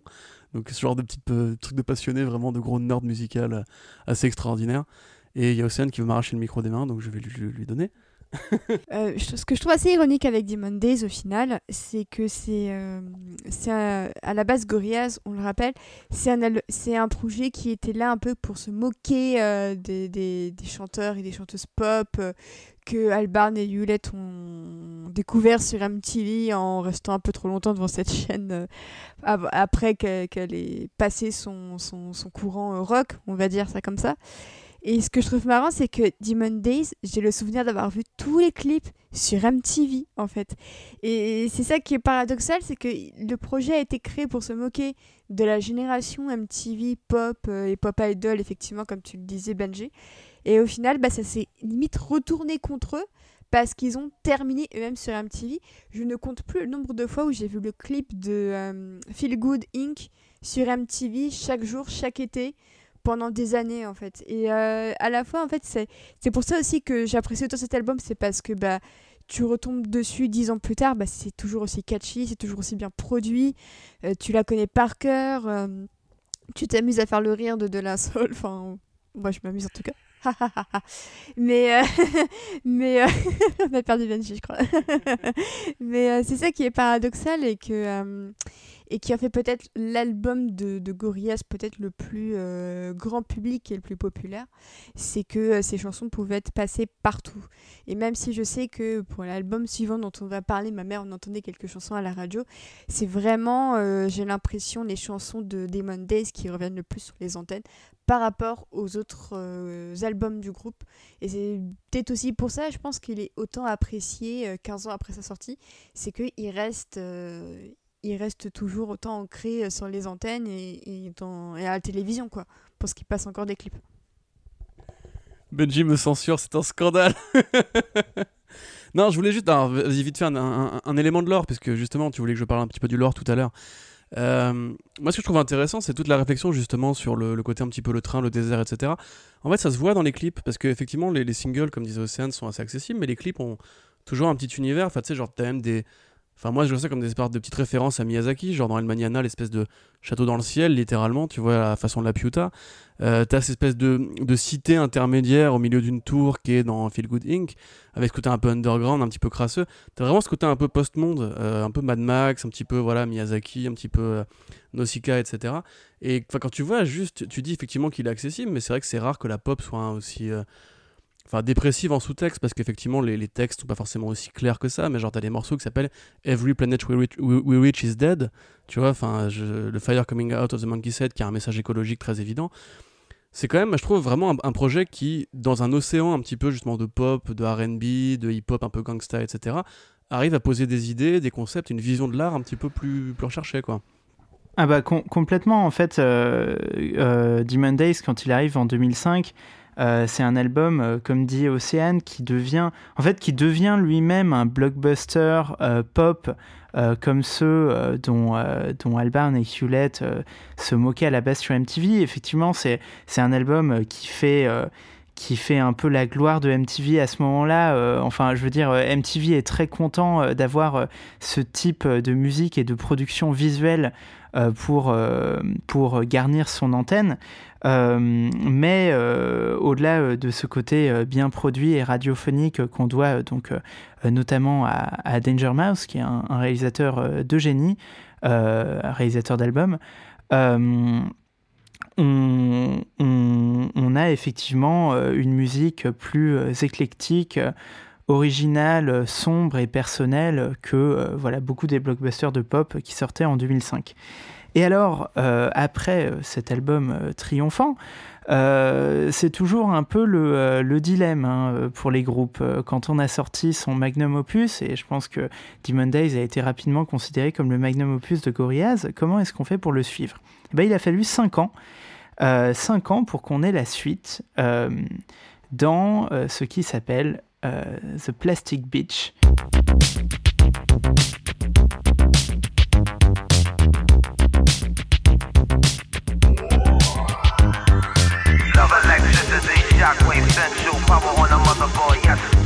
En 2010, euh, donc Plastic Beach, euh, c'est un album dont les singles sont Stylo, Superfast Jellyfish et On Melancholy Hill. Et je pense pareil que euh, même si vous ne connaissez pas euh, entièrement Gorillaz avant d'écouter ce podcast. Euh, ces titres ont peut-être pu faire résonner quelque chose en vous.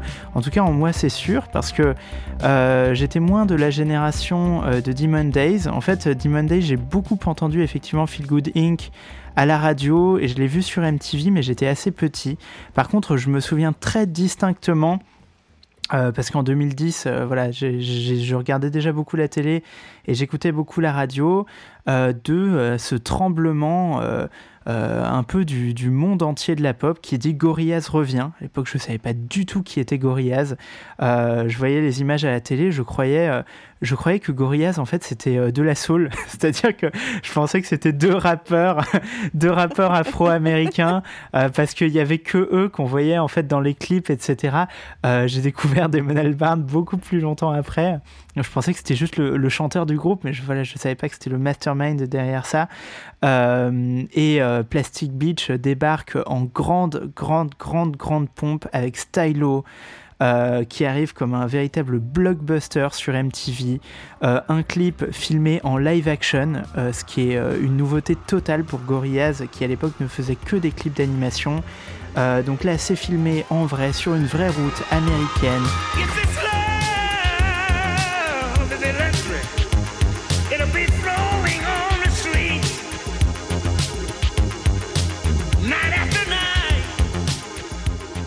Désertique, comme dans les films.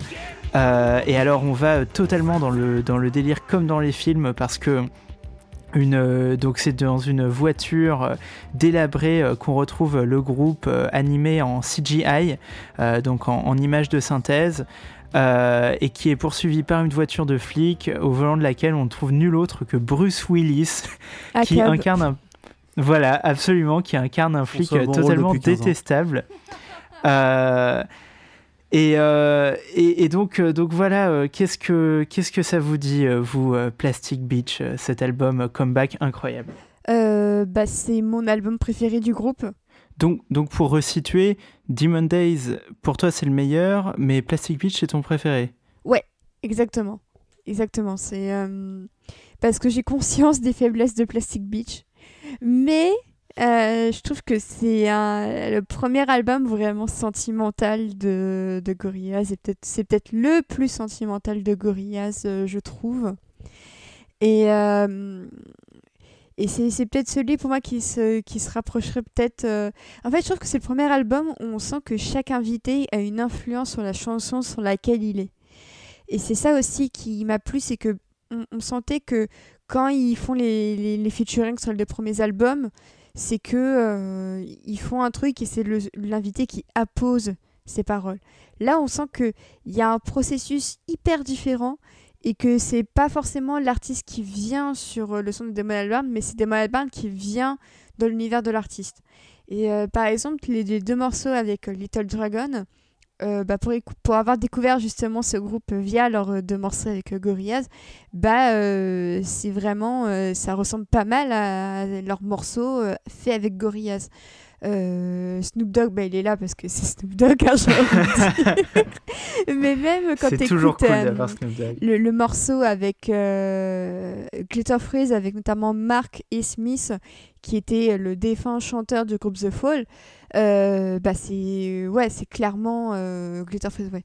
c'est clairement euh, c'est vraiment Mark E. Smith qui est venu faire un morceau de The Fall avec Damon Albarn je pense aussi bah, évidemment à, Lou Reed la manière dont il chante les c'est clairement le Velvet qui rencontre les années 2010 tu vois. Et c'est pour ça que je trouve que cet album c'est peut-être celui qui harmonise le mieux la rencontre entre les artistes que Alban va chercher et qui euh, expand un peu son, son, domaine de guest en allant chercher dans le rock, en allant chercher dans la soul aussi, en allant chercher dans des orchestres euh, que tu trouves, euh, que tu trouves en Afrique, tu vois. et c'est quelque chose qu'il n'y avait pas forcément sur les deux premiers, tu vois. Et c'est ça que je trouve que c'est peut-être ça aussi l'album le plus international de, de Gorillaz, c'est parce qu'il va vraiment sur tous les continents chercher euh, ce qu'il veut, quoi. Et, euh, et, je trouve que c'est le seul album avec aussi euh, Demon Days, c'est peut-être pour ça que je vois plus comme un diptyque, où à chaque fois je l'écoute dans l'ordre. Parce que j'ai l'impression que ça me raconte quelque chose dans l'ordre, que ça me raconte l'histoire d'une île dans l'ordre, une histoire d'amour aussi bah, dans l'ordre, du coup. Euh, rien que les deux morceaux avec Little Dragon, pour moi, c'est un, un diptyque. Tu peux pas écouter d'abord To Binge et ensuite Empire Ends. Il faut absolument d'abord écouter Empire Ends et ensuite To Binge pour euh, comprendre, je pense, tout ce qu'il a voulu faire.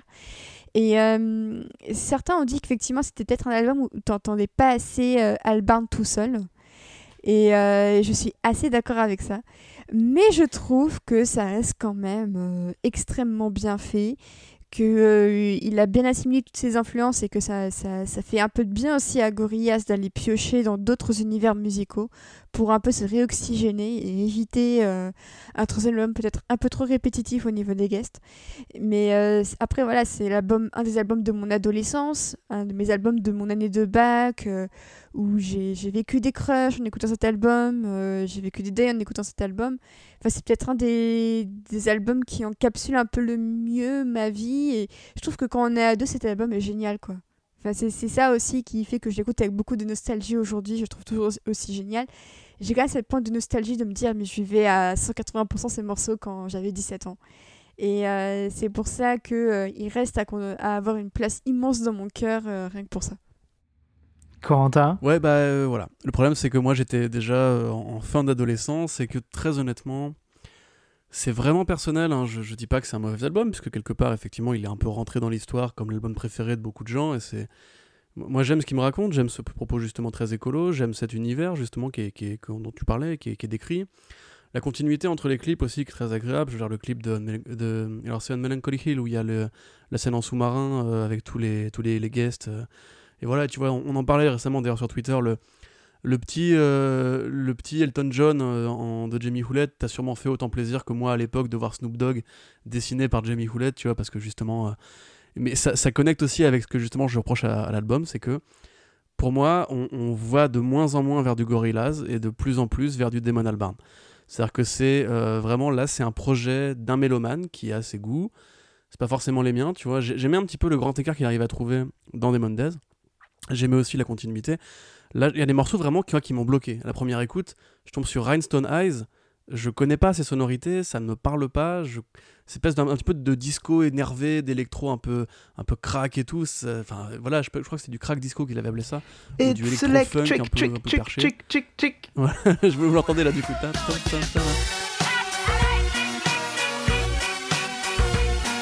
Euh, tu vois, je les connais par cœur, mine de rien. Mais je, tu vois, je les connais par cœur jusqu'à On Melancholy Hill. Et tout ce qui vient derrière, même le morceau avec Mos Def, me parle beaucoup moins. Euh, moi, ce que j'aime, tu vois, chez Gorillaz, c'est la, versatilité. Et j'aime justement le fait qu'Albarn, comme moi, soit un fan de hip-hop et de, de synth-pop, euh, d'électro, etc. Là, c'est clairement pour moi la partie un peu rock et indie rock, indie pop qui prend, qui prend le dessus. Avec tout le côté un petit peu voilà disco, euh, funk, etc. Mais c'est pas. Enfin, ces musiques des années 70, ces sonorités-là précisément, je n'avais pas besoin à ce moment-là de ma vie, tu vois. Euh, voilà, contrairement à, Océane, moi, c'est Demondez qui m'a fait mon adolescence, tu vois. Je faisais découvrir MF Doom à mes potes avec Demondez. Et quand après je leur mets le morceau, tu vois, Welcome to the World of the Plastic Beach avec Snoop Dogg, je le trouve euh, mauvais. Enfin, Snoop Dogg, il, ne pose pas dessus. c'est même pas. C'est vraiment. C'est juste. C'est ce que ferait, tu vois, Lil Jon sur, un son de Usher, tu vois. Il dit juste. Euh, mhm. il est juste là pour les adlibs à la con, en mode genre, yeah, baby, baby, euh, plastic beach, plastic beach, tu vois. Il n'y a, y a pas vraiment de couplet, c'est pas du vrai Snoop. La preuve, elle correspond pas. Enfin. je, sens que vous, êtes en train de me tuer tous les deux. Ils en peuvent plus. Mais non, mais je suis désolé, vraiment, pour moi, en fait, je. Un, pour moi, c'est pas un mauvais album, c'est juste, c'est pas le Gorillaz que j'aime, très honnêtement. Alors que voilà, tout le projet artistique me, me plaît carrément mais je sens aussi peut-être voilà le la friction que j'ai avec euh, Albarn tu vois c'est comme euh, c'est pour ça que moi j'aime moins Albarn que vous tu vois quand, quand j'ai essayé d'écouter euh, Kinshasa One Two par exemple l'homme qu'il a fait au Congo. J'ai beau être fan de Gorillaz je suis pas fan de Damon Albarn à ce point là au point d'aimer tout ce qu'il fait. Et là pour moi justement je le suis pas dans son délire. Je vois le délire je comprends etc je comprends les références mais je les ai pas et donc ça me ça me pousse vers la sortie bah, je comprends totalement ce que tu dis et je pense que c'est une bonne chose que tu vocalises ce type de, de critique et de, et de difficulté avec l'album parce que euh, effectivement, moi je vais en dire beaucoup de bien et, et je pense qu'il il faut, il faut que les auditeurs qui n'ont pas encore écouté Gorillaz sachent que cet album c'est pas nécessairement le plus facile d'accès. Euh, moi-même pendant longtemps en fait je l'ai pas beaucoup aimé. En tout cas euh, quand je redécouvrais Gorillaz, c'est un album que j'ai trouvé un peu difficile parce que pour mettre les difficultés euh, en première place, euh, c'est un album qui est beaucoup moins construit que, euh, que Demon Days. et en fait, c'est fait volontairement, c'est-à-dire que Albarn, à l'époque, dans les interviews, il explique qu'il sent que les gens écoutent la musique en playlist et plus sous forme d'album. Et il il s'est dit que en fait, il voulait faire un album qui soit une playlist et qui finalement remplace le besoin qu'avaient les gens euh, de cette variété constante et de changer les genres d'un morceau à l'autre en faisant un album qui s'écoute comme une playlist et donc qui euh, puisse passer euh, de la soft pop au hip hop, au dub, au reggaeton, voilà, dans le, dans le même courant. Et ça, effectivement, c'est un truc auquel je suis moins sensible parce que, euh, voilà, quand Albarn fait ce constat de dire que les gens écoutent des playlists, c'est vrai, mais moi, j'écoute pas de playlists et moi, j'ai envie d'écouter des albums. Et, euh, donc, euh, donc, c'est vrai que c'est quelque chose qui peut me frustrer. En revanche, c'est peut-être aussi mon album préféré de Gorillaz, ou en tout cas celui qui est le plus proche de mon cœur. Euh, comme tu dis, c'est l'album pop de Gorillaz. Euh, c'est celui qui est le plus proche euh, de, de, de, la pop, parce qu'en fait, le premier album, Gorillaz 2001, c'est un album trip-hop, en fait. donc avec ses sonorités hip-hop, ses samples de rock, etc., ses sonorités latines, euh, le deuxième album, euh, c'est un album euh, qui est assez unique en son genre, mais qui est très marqué par l'empreinte de Danger Mouse. mais le troisième album, c'est un album de pop. c'est un album qui revient vers quelque chose de très rétro, effectivement.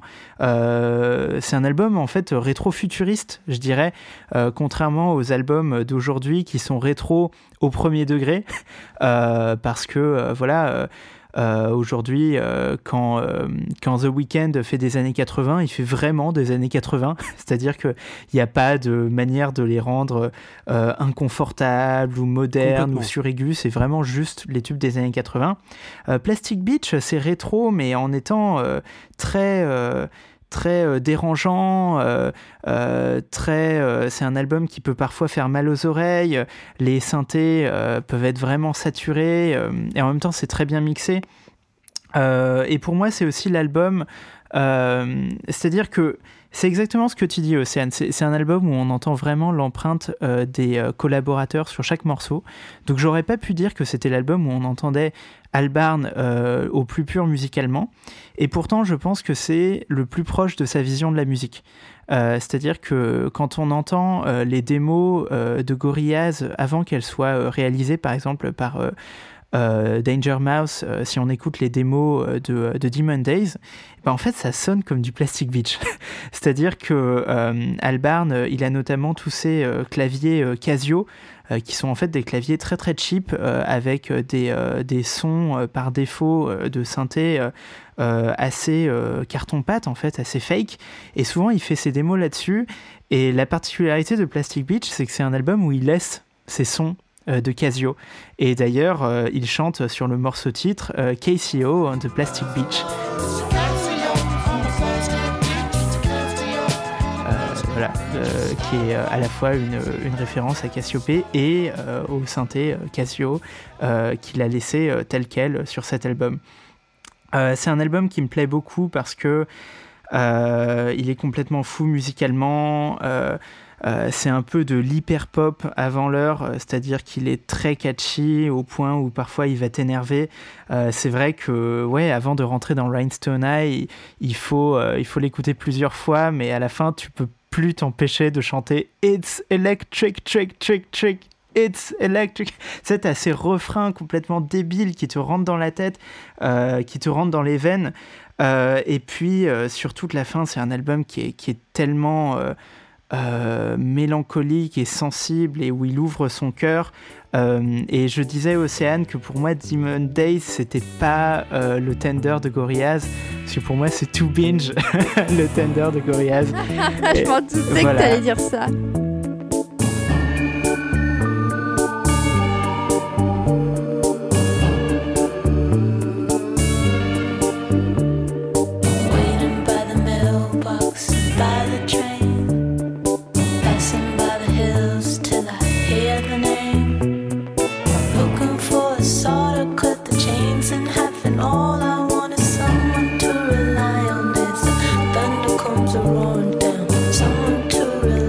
Alors pas, et alors pas musicalement forcément parce qu'effectivement il manque la grandiloquence et le gospel, mais par contre au niveau des sentiments, voilà, c'est c'est l'autre plus belle chanson d'amour de Damon Albarn. C'est une balade mais qui se complaît à être absolument cheesy. Quand ils la chantent sur scène, ils mettent derrière des espèces de background de karaoké, comme, quand tu, comme quand tu vas dans un karaoké super cheesy et que tu as des espèces de paysages du Japon, etc.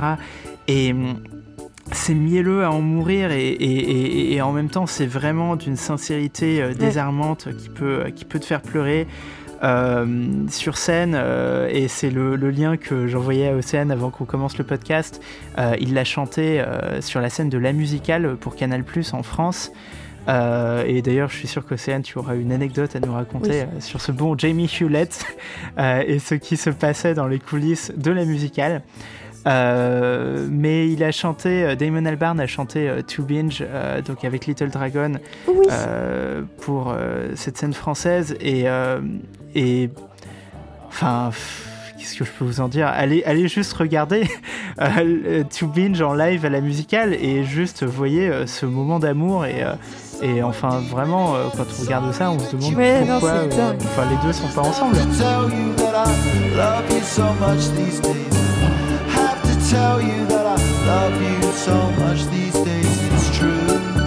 Et en même temps, on comprendra plus tard que c'est vraiment quelque chose qui tient aussi du jeu scénique chez Damon Albarn et, qu'il a un peu reproduit plus tard euh, dans Humans avec euh, d'autres euh, duos.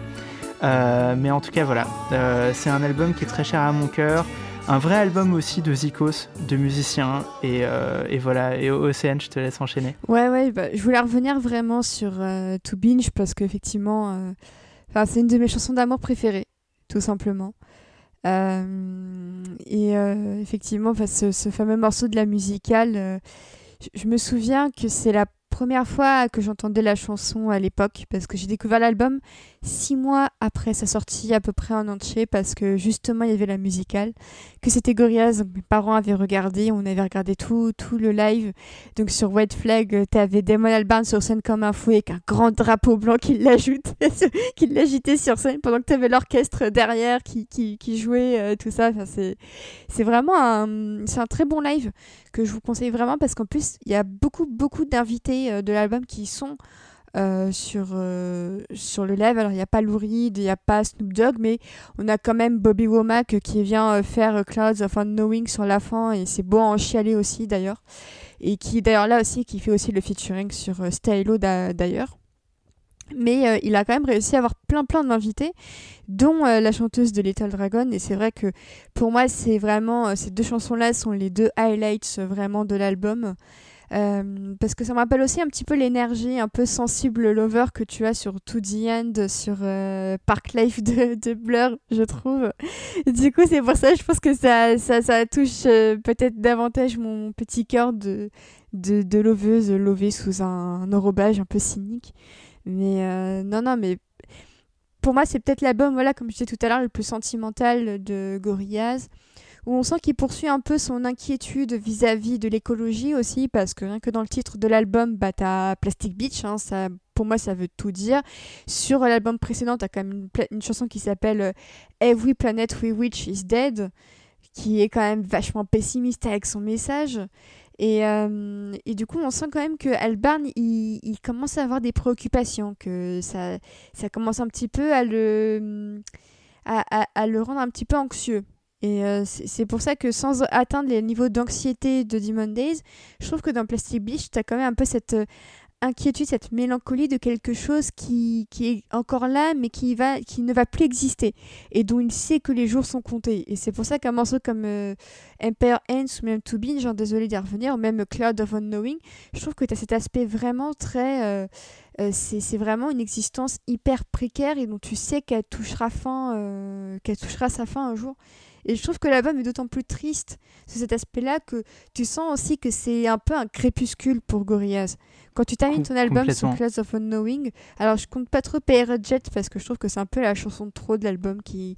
On sait pas trop pourquoi elle est là. Euh, elle devait être là, mais je trouve qu'elle est hyper mal placée et que finir sur Class of Unknowing aurait été encore plus puissant, surtout quand tu sais, euh, quand tu le réécoutes maintenant que Bobby Womack est mort. Enfin, je trouve que c'est une fin hyper bouleversante, quoi. C'est un morceau où vraiment Womack est vraiment bah, à nu, tu vois, comme on dit tout à l'heure pour Albarn. Mais. Euh, je trouve qu'on sent que c'est la fin d'une ère pour Gorillaz. On sent que c'est la fin d'un cycle. Et moi, franchement, j'aurais été OK. J'aurais été triste, forcément. Mais j'aurais été OK avec l'idée que Plastic Beach soit la fin de, leur run et je, vois Corentin à côté de moi qui, se prend les mains dans le visage. Je vais devoir lui laisser le micro parce que sinon il va me faire une crise d'apoplexie à côté de moi. non, non, mais enfin, je, vous écoute et je trouve ça intéressant. Peut-être qu'il faudrait que je le réécoute. Euh, peut-être qu'il faudrait que je le réécoute une dixième fois parce que bon, je l'ai juste écouté des dizaines de fois en me demandant pourquoi, pourquoi j'étais taré et pourquoi j'arrivais pas à aimer. Mais euh, non, je voulais juste dire effectivement, ouais, le... moi c'est vraiment ce projet-là, le projet écologique qui me parlait. C'est vrai qu'à l'époque, euh, euh, c'est quoi, 2010, j'avais 19 ans, donc c'est vrai que je commençais vraiment à m'intéresser à l'écologie. Mais euh, voilà, tout, tout, ce message un petit peu sur le, continent plastique qui, qui, interrogeait beaucoup de gens à l'époque, même les, l'esthétique des clips, en parlait Benjamin, effectivement, euh, revenons un peu là-dessus quand même, c'était effectivement un, début de la 3D dans, dans l'univers de Gorillaz, des vrais acteurs, entre guillemets, puis ce côté narratif, tu vois, les clips se suivaient et tout, ce qui n'était pas forcément le cas avant. Euh, moi vraiment en fait j'aurais adoré euh, aimer Plastic Beach. Bon ça n'a pas été le cas mais c'est vrai que, comme toi effectivement je sentais aussi un petit peu la fin d'une logique. Et c'est vrai qu'à l'époque en essayant de me forcer à aimer euh, j'ai maté plusieurs lives sur YouTube ou quoi. Je crois qu'ils avaient fait effectivement des, enfin j'avais vu quelques scènes françaises sur les plateaux télé etc et je sais pas tu voyais que l'animation était au second plan tu les voyais plus jouer en live et tout et on, bah, maintenant on le sait avec le recul mais c'est le moment aussi où Gorillaz justement a, a arrêté d'être un projet en fait de groupe virtuel et vraiment juste devenu une lubie de Albarn, enfin une lubie, un projet de Albarn dans sa discographie, quoi. Exactement, et euh, c'est pour ça que, bah, comme vous dites, c'est la fin d'une logique. Euh, à l'époque euh, de Plastic Beach, donc effectivement, Albarn décide de vraiment laisser de côté l'aspect groupe virtuel. je pense qu'à ce moment-là, il a, il a très envie de faire des tournées avec des musiciens qu'il aime. Et donc, à l'époque, la justification qui est trouvée dans la diégèse de Gorillaz, vraiment, elle est totalement tongue in cheek, mais bon, dans, dans l'esprit de Gorillaz, quoi, c'est de la vanne, euh, c'est de dire que, euh, que donc le, le, groupe, le vrai groupe, euh, enfin, donc les personnages de Gorillaz, 2D, Noodle, Murdoch, etc., se sont retrouvés enfermés dans les coulisses, ils n'ont plus la clé. Et donc, c'est le, le, le, groupe, le groupe euh, de soutien, euh, qui est un peu leur, leur live band euh, qui jouait les instruments quand l'un était malade, etc., qui va faire la tournée à leur place.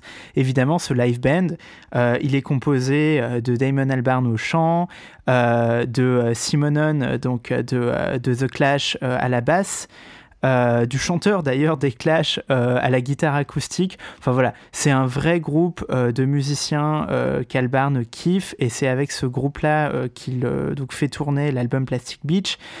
pour les fans de musique, vous pouvez aussi regarder donc le live de cette époque-là, 2010 de Gorillaz à Glastonbury. Qui est, qui est vraiment dantesque. Et pour clore sur cet album, bah là c'est beaucoup plus personnel, mais en, fait, cet album, c'est aussi forcément nécessairement le plus important pour moi parce que je crois que hum, tout, ce que j'ai pu faire comme musique vient de cet album. C'est-à-dire que c'est vraiment euh, le, déclic absolu, quoi. Euh, d'entendre en fait euh, de, la pop super sensible, euh, des chansons euh, complètement euh, de lover hyper mielleux, mais sur des, des, morceaux voilà, d'électropop et des synthés hyper cheapos. on retiendra du coup Some Kind of Nature avec Lou Reed, qui, est, qui est absolument déchirant, sachant que Lou Reed est mort pas longtemps après. On Melancholy Hill, qui était le morceau le plus mélancolique que j'avais jamais entendu à l'époque de sa sortie. Euh, Plastic Beach, qui est une magnifique euh, balade, euh, et To Binge, voilà. Et Benji, d'ailleurs, l'anecdote. Ah oui, bah oui, l'anecdote de la musicale. Bah oui, quand même. bah bien sûr. Alors qu'est-ce qui s'est passé à la musicale pendant que Albarn chantait Du coup, à l'ancienne, du coup voilà, à l'ancienne, si vous, vous suiviez cette excellente émission musicale qui était justement la musicale sur Canal+, c'était Emma Decaune qui recevait dans un immense studio avec beaucoup de public plein de groupes qui venaient jouer tous leurs albums et il y avait plein d'invités qui venaient à chaque fois avec plein de featuring et tout ça. Euh, c'est un excellent complément à l'album de la semaine qui était d'ailleurs une des, des, meilleures choses qu'a créé Canal+, c'était vraiment génial. Et donc, euh, je me souviens notamment de la musicale avec Muse qui était venu jouer tout Black Holes and Revelations, c'était euh, dinguissime. Et ils avaient donc Gorillaz. Et puis en coulisses, et eh ben, Emma Ducon, euh, elle a sympathisé avec euh, Jamie Houlette. et puis elles ont tellement sympathisé que bah, quelques, quelques mois, quelques années plus tard, et eh ben, se sont mariés ensemble. Voilà, c'est ça les petites anecdotes hyper mignonnes. Et euh, je crois d'ailleurs que Jamie Hewlett a un peu appris le français pour, pour l'occasion, me semble-t-il. Et du coup, il parle quelques mots, mais pas grand-chose. Je pense qu'il parle les deux, les deux parlent en anglais. Mais, mais je trouvais ça hyper mignon que c'est quand même sur le sur l'enregistrement de l'album où Hewlett s'est senti peut-être le plus à l'écart qu'il a quand même rencontré sa femme quoi. Du coup, je, trouve que c'est quand même pas mal de relativiser pour lui, genre ok je suis un peu mis à l'écart, mais je rencontre quand même ma femme hein, sur la tournée, tu vois. Genre, voilà, il m'a de Un avantage, mais quand même un, gros, un gros euh, packaging cool à côté, un boulot de consolation. oh mon dieu, complètement, complètement. Et puis en plus je trouve ça trop mignon de me dire, euh, moi dans mon head canon, euh, les deux s'emballent en écoutant The Binge sur la scène d'à côté, forcément. Euh, et donc, euh, donc voilà, donc euh, après ça.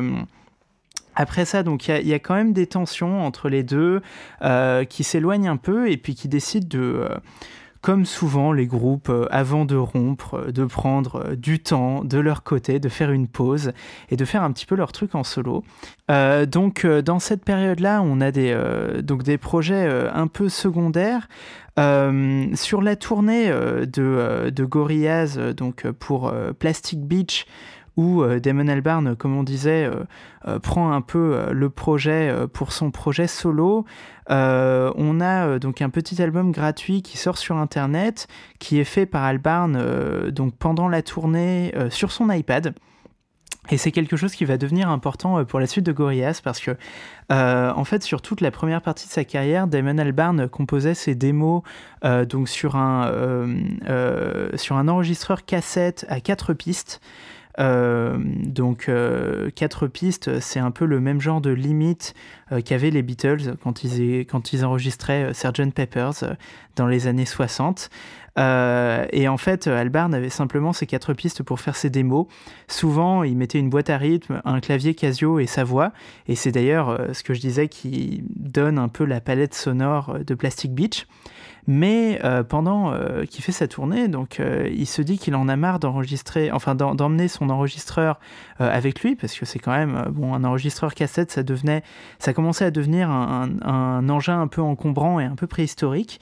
Et alors on lui dit que sur l'iPad il y a l'application GarageBand, voilà, et que il peut, il peut s'enregistrer à partir de cette application-là. Et ça va devenir son application fétiche, à tel point que Gorillaz sort en 2010 pour accompagner cette tournée euh, un petit album qui s'appelle The Fall et donc qui est composé entièrement par Damon Albarn tout seul sur son iPad.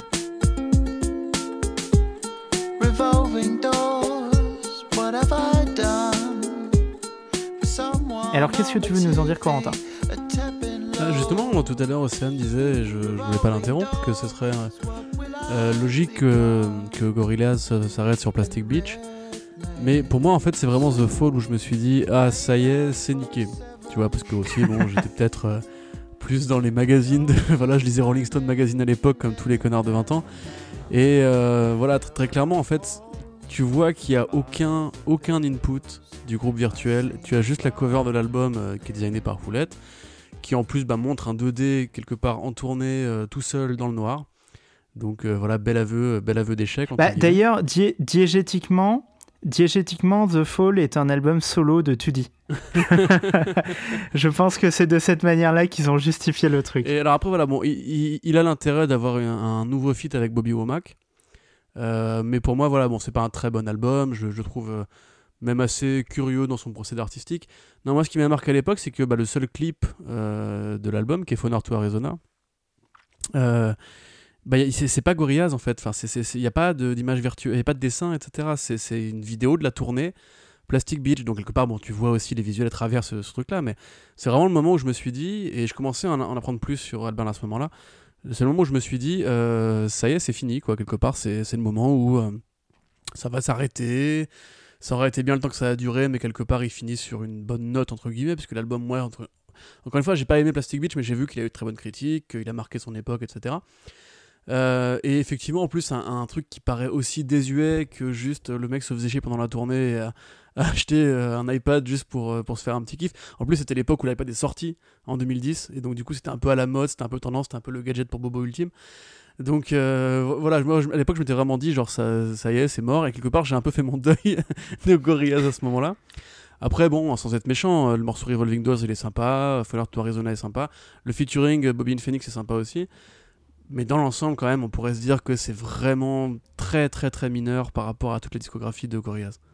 Ah bah complètement, en fait, euh, à tel point que, après moi j'ai un peu cette habitude de, euh, de, de, de, trier euh, de manière assez sélective et de mauvaise foi les discographies des groupes que j'aime bien, mais pour moi The Fall c'est pas du tout...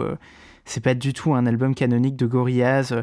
De toute manière, il a été euh, assez désavoué et, euh, et il est vraiment sorti euh, pour accompagner la tournée. Il était gratos sur Internet.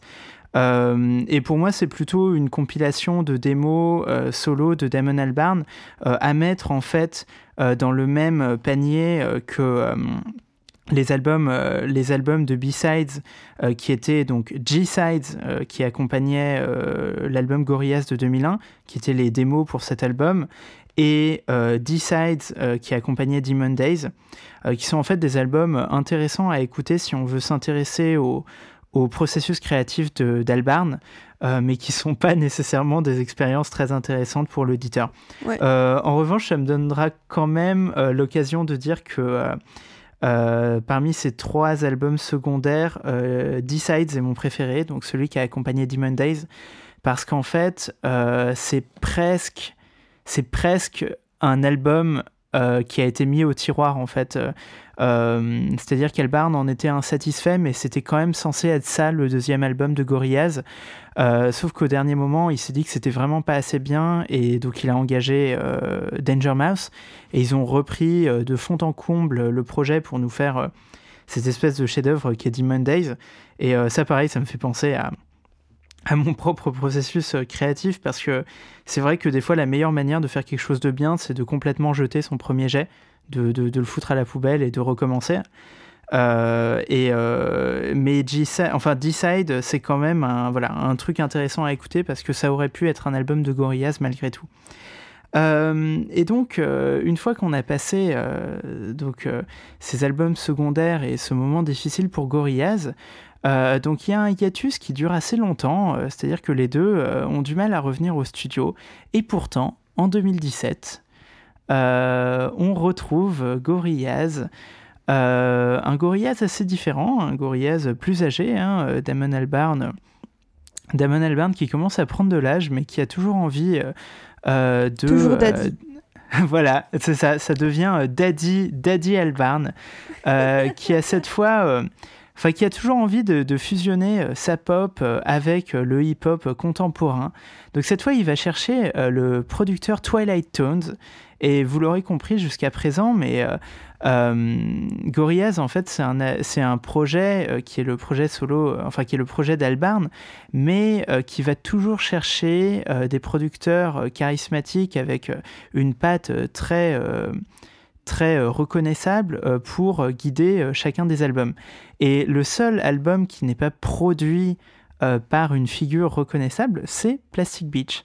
Hein, voilà, donc Plastic Beach, c'est le seul album qui est produit sur la couverture, enfin sur la, dans, dans le livret de l'album, il est crédité en termes de production à Gorillaz.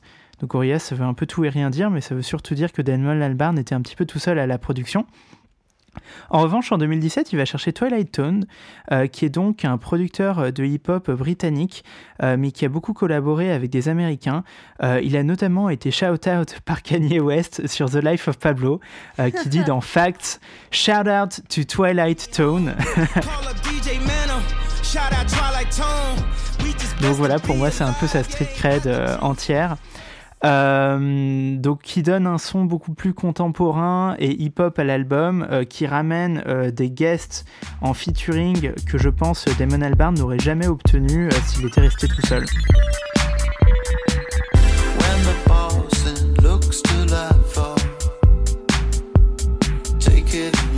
Donc sur cet album, on trouve Vince Staples, on trouve Popcan, euh, on trouve Danny Brown, euh, Dram, euh, Pusha T, euh, Kelly Uchis. Enfin, c'est quand même un peu la folie furieuse en termes de featuring et des featuring très très très très très contemporains, très très hype.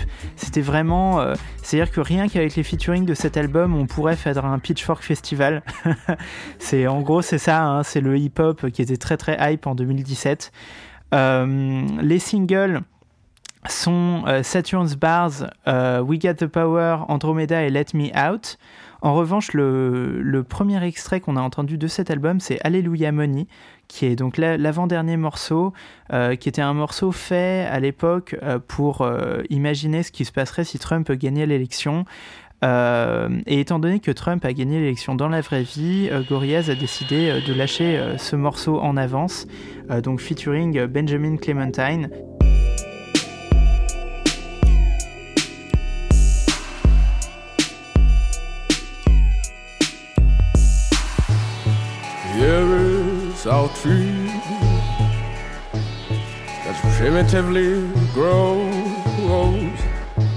Il a sorti le morceau le jour de l'investiture de Trump d'ailleurs, en janvier 2016. Bah c'est ça, c'est ça. Et en fait, ils l'ont sorti à cette occasion-là, alors que c'était pas du tout censé être un single. Et d'ailleurs, ils l'ont très vite retiré de YouTube. Aujourd'hui, euh, le lien n'existe qu'en non référencé. Alors, qu'est-ce que vous pouvez nous dire de cet album Humans en 2017 et ben, je trouve que c'est le moins bon album de Gorillaz. Euh, c'est vraiment un peu l'ascenseur la, émotionnel de. Je suis restée sur vraiment le haut ultime de Plastic Beach. On m'a on, vendu du rêve avec euh, Humans, avec euh, tous, les, tous les guests. Donc, le, rien que le morceau avec Benjamin Clementine, où tu as une intention hyper politique, je me suis dit, il va vraiment nous sortir l'album politique, le premier grand album de l'ère Trump de la musique. Genre, j'avais des attentes hyper hautes euh, à ce niveau. Ensuite, j'ai écouté les quelques morceaux qui avaient été mis en ligne, donc notamment euh, Ascension avec euh, Vince Staples, qui est le, morceau d'intro d'album après la première intro, et que je trouvais hyper cool. et après, je trouve que le, on en parlait avec Corentin en off. En fait, l'album souffre du syndrome de Albin qui pense que ce sera vraiment le dernier truc qui sortira avec Gorillaz du coup, il invite vraiment tout le monde, tout le monde, tout le monde, au point que l'album étouffe sous les guests. Et là où il trouvait euh, l'équilibre entre sa patte et celle de ses invités sur Plastic Beach, là, c'est les invités qui vampirisent chaque euh, morceau où euh, Albin n'est pas tout seul. Et parfois, il y, a des, y a des belles fulgurances. Alors, je sais que Quentin déteste ce morceau, mais We Got the Power avec Jenny Bess de Savages et euh, le frère Gallagher. J'aime bien ce morceau, je le trouve. En concert, ça passe hyper bien. Avec Jenny Bess qui est dans la foule, en mode qui se fait soulever par toute la foule, c'est du génie. C'est un, en fait, c'est un morceau taillé pour euh, les grandes salles de concert. Vraiment. Et de l'autre, je trouve qu'il y a des, des morceaux. Alors, moi, j'avoue que ne l'ayant écouté que sur Spotify, en fait, j'ai automatiquement la liste des morceaux bonus. Euh, et euh, à la fois, il y, a des hyper bons trucs, et de l'autre, tu as le featuring avec Carly Simon ou l'autre avec Mavis Staples. Je trouve que ça tombe complètement à l'eau, que c'est hyper chiant à écouter. Et j'ai juste envie de passer, au, de passer au morceau suivant, quoi. En mode, euh, je comprends l'intention, mais moi, ça m'ennuie. C'est pas ça qui m'intéresse dans, dans Gorillaz, quoi. Et les rares morceaux où Albarn est tout seul, donc tu as Dustin and Blue, un truc dans le genre, bah, je trouve que c'est un des meilleurs morceaux parce que c'est la pause de l'album, que t'as littéralement que sa voix posée sur euh, quelques accords. Et c'est genre, tu te dis, mais c'est ça du, du, du Gorillaz qu'on voudrait, quoi. C'est ok, c'est des guests qui sont cool et tout ça. Il y a quand même des, des super morceaux. sur l'album, euh, euh, rien que Sergeant Barnes avec Pop Can, voilà, tout son cœur, All My Life et tout ça. Bon, c'est rigolo, tu vois. Mais je trouve que l'album en fait est épuisant à écouter et que à peine t'as fini d'assimiler un morceau que t'as l'autre qui se présente avec encore plus de trucs. Et je trouve qu'en fait à force de richesse il se noie dans ses intentions. Et donc à la fois ça donne un album ça donne un album hyper politique parce que quand euh, Jenny Bess chante on a le pouvoir de s'aimer ok ça peut paraître hyper niais mais évidemment qu'il y a une intention politique derrière, pour les, tu vois. Pour les auditeurs, pour les auditeurs qui sauraient pas, euh, quand Océane dit "on a le pouvoir de s'aimer", ok, c'est pas du tout une traduction maladroite de l'anglais. C'est réellement Jenny Beth qui chante dans le morceau "On a le pouvoir de s'aimer, ok". Mais oui, Et elle, voilà. elle, elle, elle est, elle, est euh, elle- elle sait parler français en même temps. Enfin voilà, c'est, je vous recommande d'ailleurs son groupe Savages qui est vachement cool. C'est un groupe de rock euh, hyper énervé de meufs. Et c'est pour ça que la, voir avec Albarn, bah, ça a du sens. Pour moi, c'est hyper cohérent. C'est un peu la Little Dragon de, de Humans, tu vois. Mais euh, à force d'enchaîner, enchaîner, enchaîner, ça perd de sa saveur. Et, euh, euh, c'est vraiment l'album playlist par excellence, mais qui je trouve ne fonctionne pas quoi. Il y a littéralement un morceau sur deux que je zappe, et surtout, il y a beaucoup trop d'interludes. J'en ai marre. Ça prend quasiment un quart de l'album, c'est ces putains d'interludes. Et à un moment donné, j'en peux plus quoi. Quand il y a le truc, c'est genre elevator going up, genre j'en ai rien à foutre. Passe au morceau suivant, putain, même s'il est chiant, c'est pas grave. J'en ai juste marre des interludes, tu vois. Et cet album m'agace autant que j'en aime profondément certains titres, mais globalement, l'intention est hyper bonne, mais je trouve que l'exécution est beaucoup trop brouillonne, justement, pour que ça fonctionne à 100%. Ce qui, est marrant, c'est que personnellement, en fait, j'avais cet avis-là, mais c'était euh, il y a trois ans. Et c'est marrant parce que quand tu nous as demandé, Benji, si on, si on voulait euh, faire ce podcast, euh, d'ailleurs, c'est même nous qui avons proposé l'idée, je crois, en fait, euh, Gorillaz, c'était justement, moi j'étais parti sur l'idée, euh, je suis sûr que Benji il a aimé cet album-là, du coup je vais le réécouter, je vais le défoncer, tu vois, en mode, je vais être le bâtard qui, qui flingue le mélomane et tout. Et en fait, bon, j'ai réécouté du coup Plastic Beach et ça ne marche toujours pas, mais euh, c'est en réécoutant Humans en fait. Mais j'aime bien cet album.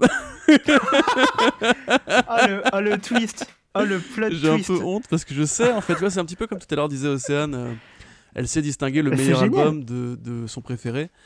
Et Mhm. moi, je sais distinguer le plus mauvais album de celui que je n'aime pas. C'est-à-dire que je n'aime pas Plastic Beach, mais D'accord. je sais que c'est pas le plus mauvais album. Je sais que Humans est le plus mauvais album parce que, comme disait Océane, effectivement, il est boursouflé, il est, il est étouffé par les guests, il est étouffé par les featuring. Mais le problème, c'est que moi, voilà, je passais pour un gros blaireau de merde, mais j'aime bien le Gorillaz du hip-hop. Euh, voilà, enfin, Ascension avec, avec Vince Staples, c'est quand même un, un petit délire. Submission Danny Brown, tu vois, Danny Brown, c'est quand même le putain de, génie du hip-hop alternatif aussi aux États-Unis. Euh, Pusha T, enfin, je veux dire, euh, qui, qui, ne rêve pas en voyant un Pusha T Gorillaz, quoi, je veux dire, voilà.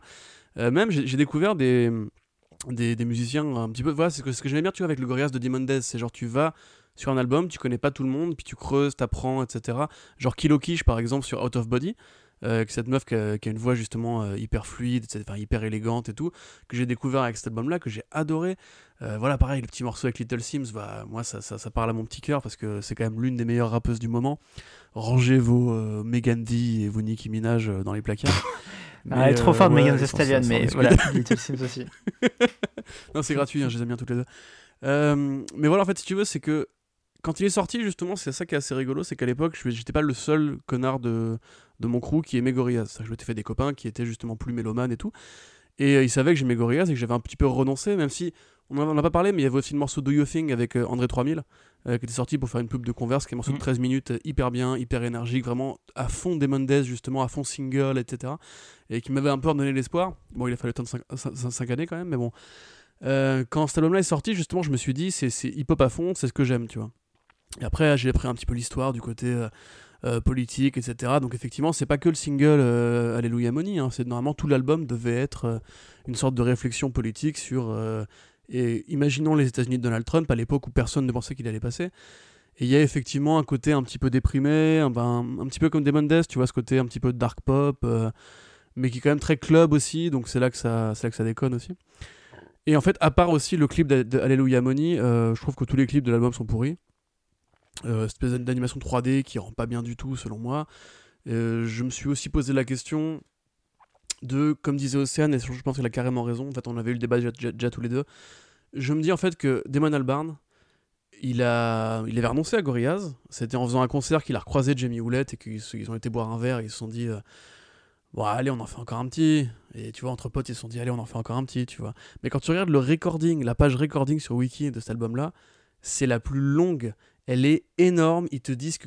Mais un tiers des morceaux est parti, est parti à la poubelle. Le morceau avec Grace Jones, elle a enregistré des heures d'enregistrement dans lesquelles il a pioché pour après concevoir un morceau qui en plus d'ailleurs est bien. hein, Charger, moi j'aime beaucoup. Mais tu sens que c'est des pièces rapportées, qu'il a, il a fait un patchwork grosso modo. Enfin, tu sens grosso modo, il s'est dit, il s'est dit on s'arrête là et c'est fini. Et donc je vais faire un album où je vais mettre tout. Et la version super deluxe, elle dure quand même 34 ou 35 pistes, je ne sais plus, mais enfin c'est vraiment, c'est super chargé. Et du coup, c'est trop chargé. Et tout ce qu'on pourrait reprocher à Plastic Beach, justement, du côté il n'y a pas Albarn et compagnie, ça m'avait saoulé à l'époque, parce que je ne reconnaissais pas Gorillaz quand j'écoutais l'album. Mais par contre, je reconnais des rappeurs que j'aime bien, et comme je suis un, un, vrai gros teubé, je suis content. Enfin, je me dis, c'est une, une, forme de grosse mixtape, tu vois, c'est le goût de musique de, euh, de Gorillaz, quoi. Bah ouais, ouais, ouais, c'est. Je suis, je suis un peu entre vos deux avis en fait parce que euh, à, la sortie, euh, Human c'est un album que j'ai essayé d'aimer parce que j'étais complètement fan de Gorillaz, je le suis toujours, mais du coup, enfin voilà, euh, le dernier album que j'avais écouté c'était Plastic Beach, parce que comme je disais avant, euh, The Fall, je lui ai vraiment pas donné sa chance et je lui donnerai jamais. c'est pas bien The Fall. Euh, mais donc vraiment pour moi ça allait être le, comeback voilà absolu. J'ai eu j'ai eu beaucoup de mal à l'apprécier effectivement. Il est boursouflé cet album, c'est un espèce d'éléphant qui avance très lentement, qui est assez irritant à l'oreille, euh, les interludes sont faits par Ben Mendelssohn. Alors ça, c'est quand même rigolo et on sent qu'il se donne à fond sur ces, sur ces interludes et ils auraient pu en garder deux ou trois, ça aurait été top. Mais euh, voilà, là il y en a cinq. La tracklist euh, du bonus track sur Spotify fait 26 morceaux, 1 heure et 9 minutes d'écoute. et en plus, c'est pas n'importe quelle heure d'écoute. C'est euh, donc une production euh, très contemporaine par Twilight Tone, euh, très compressée. L'album sonne fort dans les oreilles. il fait mal aux oreilles. une heure, une heure et neuf minutes d'écoute, ça fait mal. Et pourtant, bon, c'est quand même un album que j'ai appris à un peu réévaluer avec le temps, comme toi, Corentin, c'est-à-dire en apprenant aussi à, apprécier ses guests. Parce que c'est un album de guest, c'est un album effectivement où Albarn est totalement invisible, euh, il se fait complètement manger par ses guests et il y a même assez peu de, de composition personnelle de lui en fait, c'est-à-dire que je sais pas, par exemple, prenons l'exemple de Submission, Submission donc euh, featuring euh, Danny Brown et Kelani je crois. Bah en fait, euh, c'est une instrumentale de Damon Albarn et Twilight Tone, mais euh, sur laquelle euh, rappe Danny Brown et chante Kelani, et il n'y a pas de composition d'Albarn en termes de mélodie. et donc en fait, cet album, il est un peu comme ça. Il y a beaucoup de morceaux où il n'y a que les guests, il n'y a pas du tout Albarn dessus. mais en même temps, quand on apprécie les guests, voilà, on peut apprécier l'album. c'est vrai que voilà, il y a, y T, il y a Vince Staples c'est intéressant. C'est aussi un album qui a une sonorité très de son temps, mais qui va peut-être qui va peut-être bien vieillir du coup, euh, euh, un peu comme un marqueur de son époque. C'est-à-dire que le oui, la trappe euh, pop de 2017 est très reconnaissable et, et l'album devient intéressant à écouter rétrospectivement. C'est aussi un album qui fait la part belle à ses influences disco, dance et même un peu ouest-africaine. Euh, notamment donc sur les morceaux Strobe Light euh, avec euh, Piven Everett qui donne une performance vocale dance assez impressionnante ou sur un truc beaucoup plus étrange comme Sex Murder Party. Et génial, ça, ce morceau est génial par contre. Qui a ce featuring complètement désarticulé en même temps que j'adore et un très bon refrain d'Albarn qui voilà qui fait totalement presque du Albarn de l'époque Clint Eastwood quoi, de se ramener avec un truc Britpop sur un morceau qui avait rien à voir. On a aussi euh, euh, la tentative d'Albarn de refaire euh, du To Binge sur scène avec Kali Uchis sur She's My Color.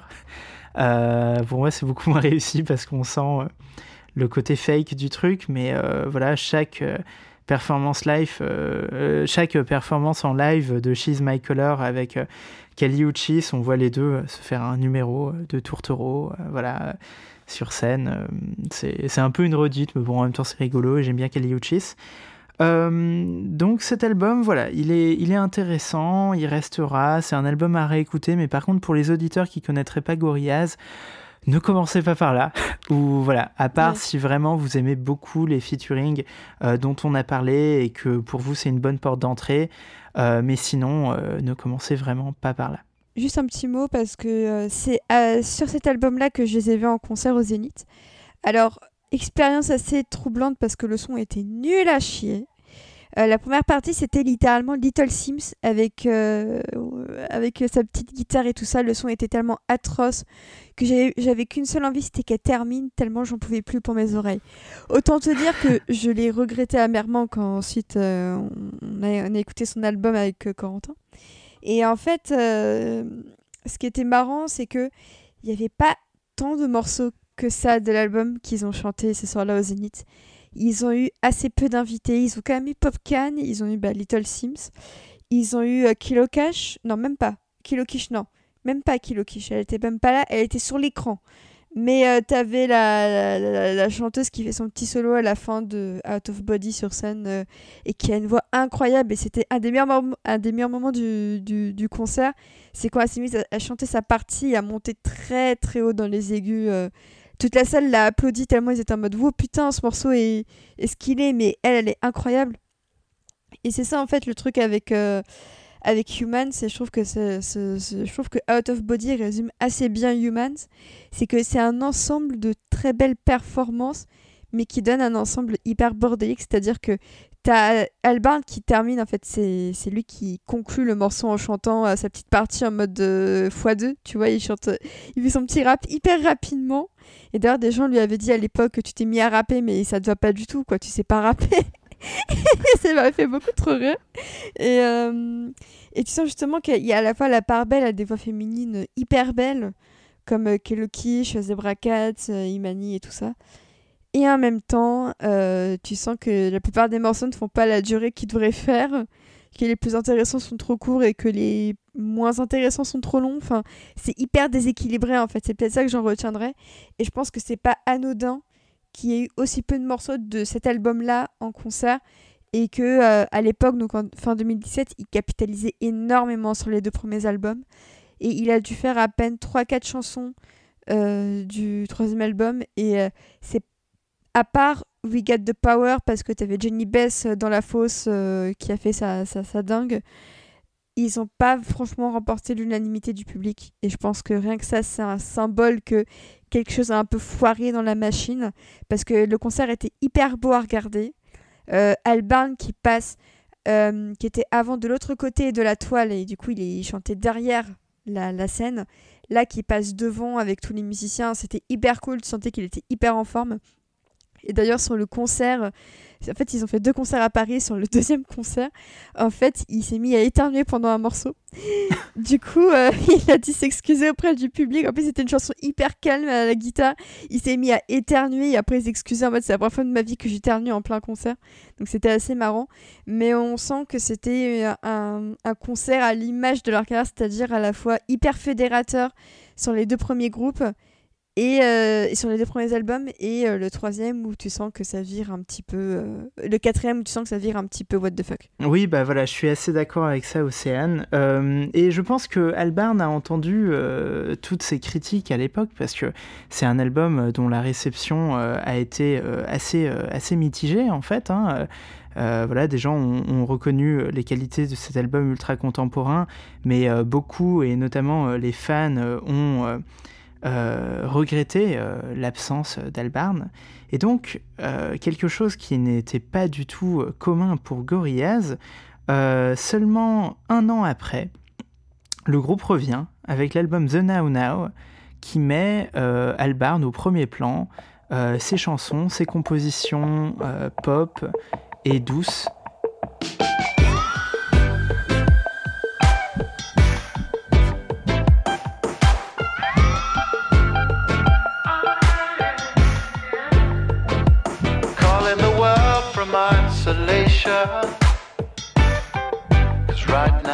Et alors, euh, voilà, j'aimerais qu'on enchaîne dessus sur euh, son univers visuel, euh, plus serein, plus ensoleillé aussi.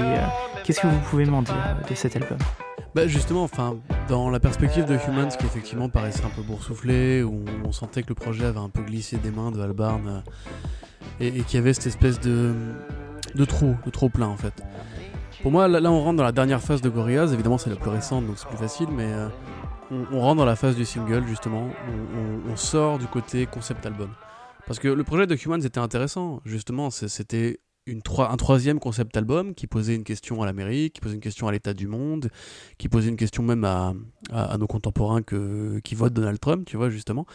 Mais euh, voilà, aujourd'hui, Gorillaz, c'est plus ça, et quelque part, je pense que c'est même plus équilibré et plus sain. Et The Now, The Now, Now pardon, officialise en fait cette nouvelle état des choses.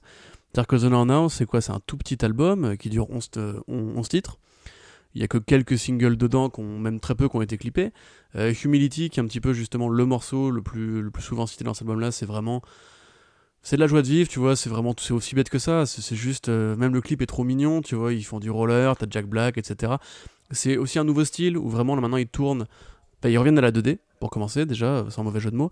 Euh, sur fond d'images réelles, avec un petit, voilà, comme pour Bruce Willis, t'as un petit caméo de Jack Black qui fait plaisir et tout c'est un petit peu cette nouvelle époque en fait. Mais c'est pas anodin quand je parlais tout à l'heure du côté, enfin le single Do Ya Thing avec André 3000, tu vois. C'est vraiment en fait ce côté un peu jukebox que prend maintenant Gorillaz, où en fait on sent qu'Albarn il a des envies, on sent que les fans sont attachés à une esthétique qui revient peu à peu. On, quitte la 3D, on quitte le narratif, on revient vraiment à des moments un peu, un peu de vie en fait ou ces personnages-là qu'on aime bien, qui sont bien animés, etc., qui vraiment plus prennent une, une belle gueule en, HD, tu vois. C'est vraiment le moment aussi où, enfin, quand Humility sort, justement, c'est vraiment un beau clip, euh, où ils arrivent bien à faire la superposition des images, etc. Et ouais, voilà, enfin, c'est vraiment juste, c'est un album estival presque. Alors, je sais pas s'il sort en été, mais euh, il sort en février, voilà, donc pas du tout. Non, il sort en juin, pardon, je n'importe quoi. Il sort en juin, euh, donc du coup, c'est vraiment l'album estival parfait. Et là, après, on, prend la route quelque part de Song Machine avec un truc qui est vraiment beaucoup plus minimaliste, on voit qu'Albarn, du coup, il a sa carrière à côté, avec ses projets plus personnels à côté. Il n'accapare plus Gorillaz. Quelque part, Hewlett non plus, parce que maintenant l'animation passe encore une fois au second plan. Elle est, plus...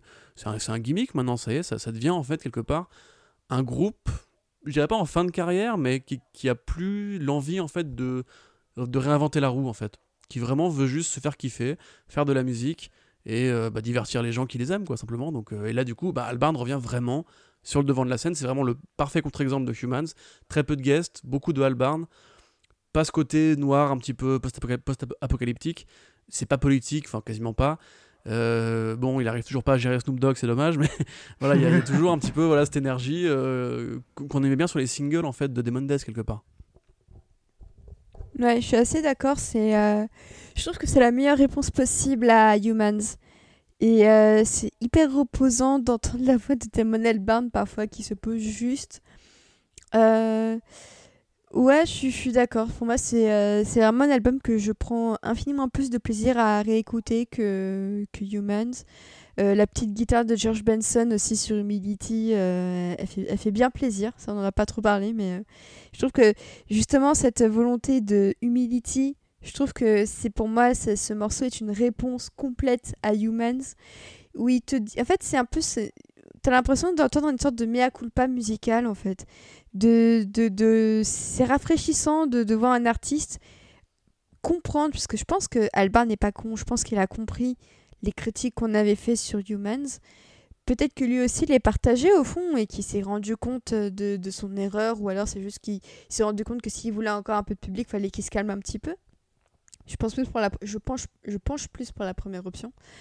Et euh, entendre quelque chose comme Humility avec cette petite guitare, ce son hyper léger et frais, estival, pour moi c'est vraiment euh, le, contre-pied parfait. Euh, c'est pour moi c'est la vraie renaissance en fait de, de, de Gorillaz.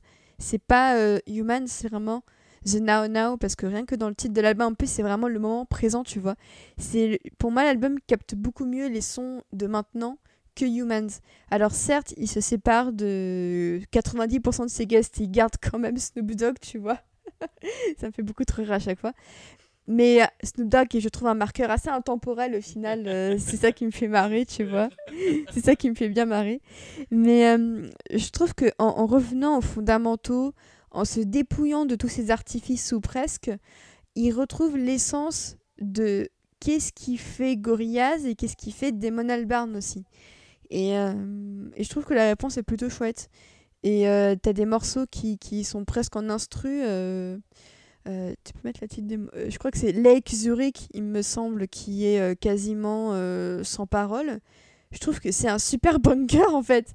C'est hyper efficace comme morceau et tu reconnais que c'est du Gorillaz. Et ça, c'est quelque chose que je n'avais pas du tout ressenti sur Humans à aucun moment. Tu me mets Lex Zurich, je reconnais le petit, le petit gimmick. Je trouve que c'est du Albarn tout craché. La petite partie chantée, je trouve qu'elle passe crème aussi. Parce que ça, tu, tu, reviens euh, à ce qui se faisait sur un peu Demon Days. Je trouve que, je trouve que ce morceau fait très Demon Days, euh, qu'il aurait très bien sa place sur cet album-là.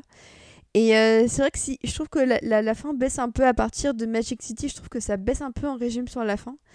Mais sinon, je trouve que c'est un album qui s'écoute hyper bien tout seul quand tu bosses. que c'est un album pas prise de tête, mais c'est pas une mauvaise chose. Parce que parfois, les albums prise de tête, c'est chiant. Enfin, pour moi, Human, c'est prise de tête et c'est chiant.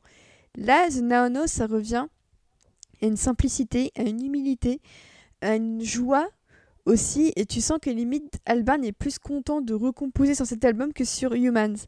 Et euh, je trouve que ça se ressent tellement qu'il est davantage épanoui. Alors certes, les clips, et visuellement, ça, ça, ne suit pas et on sent clairement que c'est un album où Hewlett est en vacances. Mais ça fait pas de mal. Non, mais dans le bon sens du terme, qu'ils sont en vacances, qu'ils se reposent un petit peu, parce qu'après, ils nous sortent quand même les immenses trucs de Song Machine, tu vois. Enfin, mais euh, vraiment, je trouve que Naono, c'est hyper chouette, c'est hyper chill, et c'est un album hyper humble dans son dispositif, mais que tu retiens quand même. Genre, Idao, pour moi, c'est une des plus belles balades de Demon Albarn. Ouais, non, mais je suis, je, suis d'accord. Et euh, The Now Now, euh, c'est un album, euh, c'est un album que j'adore complètement. c'est comme tu disais, Corentin, un album estival. ça a été la soundtrack de mon été 2018. En plus, un été où j'avais pu aller aux États-Unis. Alors, c'est des, c'est des souvenirs que je chéris. C'était aussi l'été où où euh, Kanye West a sorti 5 euh, albums avec Good Music. Alors c'était un, très très très très très très bel été. Euh, c'est donc The Now Now, c'est un album que j'aime beaucoup et en même temps c'est un album un peu étrange dans la discographie de Gorillaz parce que c'est le seul album de Gorillaz où le groupe s'excuse.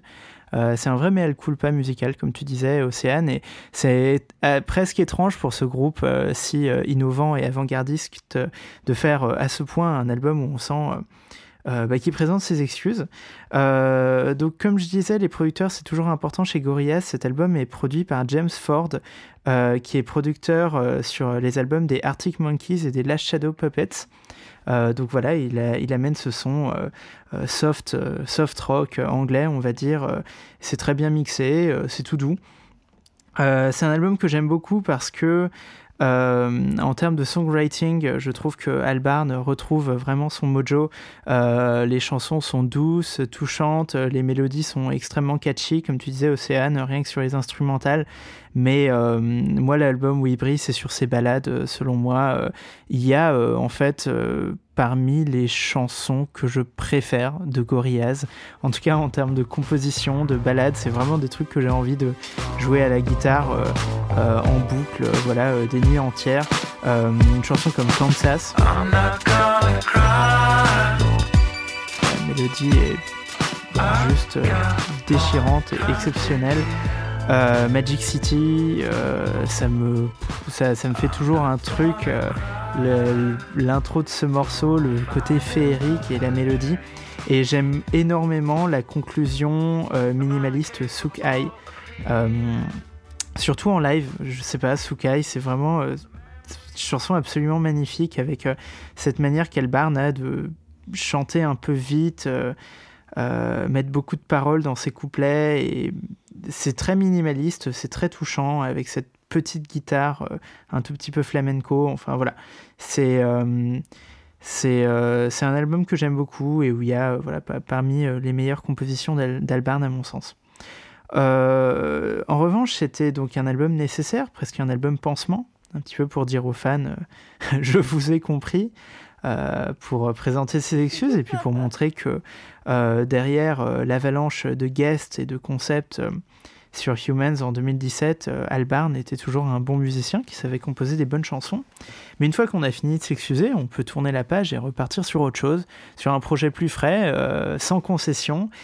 Euh, et donc, en 2020, cette belle année, on voit, on voit, débarquer quelque chose qui pour le coup sera non ironiquement un élément extrêmement, extrêmement positif de notre année, le 30 janvier 2020, un clip, Momentary Bliss.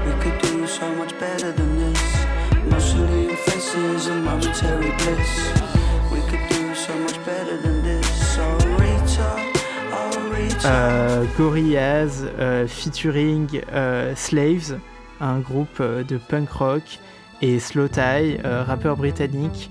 le morceau débarque en même temps que le clip, donc avec ce nouveau style de Hewlett que Corentin tu nous as bien décrit, qui consiste à tourner des images un peu found footage et puis superposer de l'animation 2D dessus.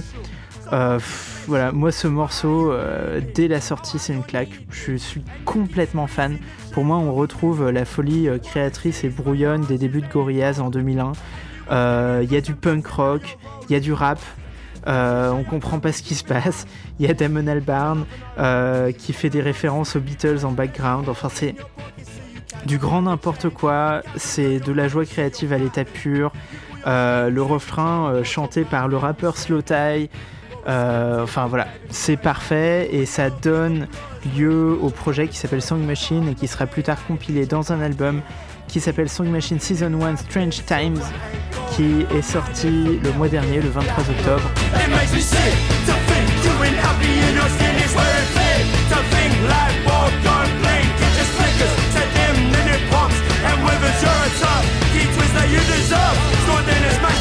Qu'est-ce que vous avez à nous en dire? alors, moi déjà, effectivement, juste euh, rapidement, tu disais, Benji, de manière un peu rigolote, euh, que c'était une année compliquée. Je suis complètement passé à côté du projet, mais complètement passé à côté du projet. C'est-à-dire que c'est là que je vois que je suis pas assez sur Twitter, tu vois, parce que je, je, vous ai pas vu en parler en fait. Euh, c'est juste, je, je, suis donc Pitchfork sur les réseaux et j'ai vu le truc genre, oh là là, Gorillaz fait un featuring avec Elton John et tout. Je suis en mode genre quoi, mais il bosse, il, bosse encore, le, le, dernier album est assez récent, etc. Et je vais voir du coup le clip, et du coup, je vois Song Machine, etc. Donc, je creuse la, page YouTube et je vois tous les morceaux que j'ai ratés parce que tu l'as dit pour mon Bliss, mais c'est vraiment genre à rythme mensuel, un morceau, un clip. Euh, donc, euh, toute l'année, en fait, les mecs ont été présents, ils ont, ils ont répondu euh, présents même avec le confinement et tout. Donc déjà, bon ben kudos pour cette nouvelle façon de distribuer, c'est quand même super intéressant. C'est vraiment le jukebox en fait. C'est tu mets une pièce dans la machine Gorillaz et tous les mois elle te sort un morceau, un clip, avec pareil chaque fois une idée, chaque fois un guest. Alors il y a vraiment en plus des guests qui sont super intéressants pour moi qui suis fan de rap justement. Donc t'as quand même Lucy Slack, enfin Six Slack, qui est bon un rappeur un peu cloud qui aime bien poser avec beaucoup d'autotune sur des morceaux assez traînants, assez lents et tout. Slow Tie, euh, bête de génie qui un jour est amené à conquérir l'Angleterre avec son pote Alan Moore, parce que c'est un rappeur de Northampton euh, qui avait fait un premier album excellent d'ailleurs que vous devez écouter, And Nothing Great About Britain, euh, où il y avait ce merveilleux morceau Dorman, bref, je sais pas faire un truc dessus, mais voilà. T'as Earth Gang aussi qui était en bonus, t'as la JPEG Mafia, t'as donc Robert Smith de The Cure, effectivement, que j'aime bien aussi. Euh, Octavian, très bon. T'as vraiment une, une, pelletée de. Schoolboy Q, j'oublie Schoolboy Q, je suis quand même complètement taré. t'as une pelletée quand même de mecs vraiment géniaux, de mecs et de meufs qui est vraiment géniaux, qui viennent se greffer au truc. Et euh, comme The, The Now Now, tu perds, tu perds la cohérence d'ensemble, tu perds le côté un petit peu concept album et tout. Mais vraiment, redécouvrir tous ces clips, je l'ai fait euh, au taf en fait. Quand j'ai vu Pink Phantom, je me suis remetté tous les clips que j'avais ratés toute l'année. Et putain, mais c'est c'est une telle bouffée d'air frais, enfin, c'est un tel moment de bonheur, de, juste de, de, bienveillance, tu vois, de tout est bien, tout est cool, tout est léger. Il y, a, des morceaux qui sont un peu plus tristes, on va dire, mais même ceux-là, en fait, je les trouve vraiment agréables à écouter. Il y a un côté un peu. Euh, une beauté nostalgique que tu retrouves justement de cette année, enfin, cette époque où Gorillaz était peut-être moins sérieux, moins, moins bresson et tout. Voilà, le morceau Désolé aussi, où tu entends Albert qui parle en français et qui dit n'importe quoi.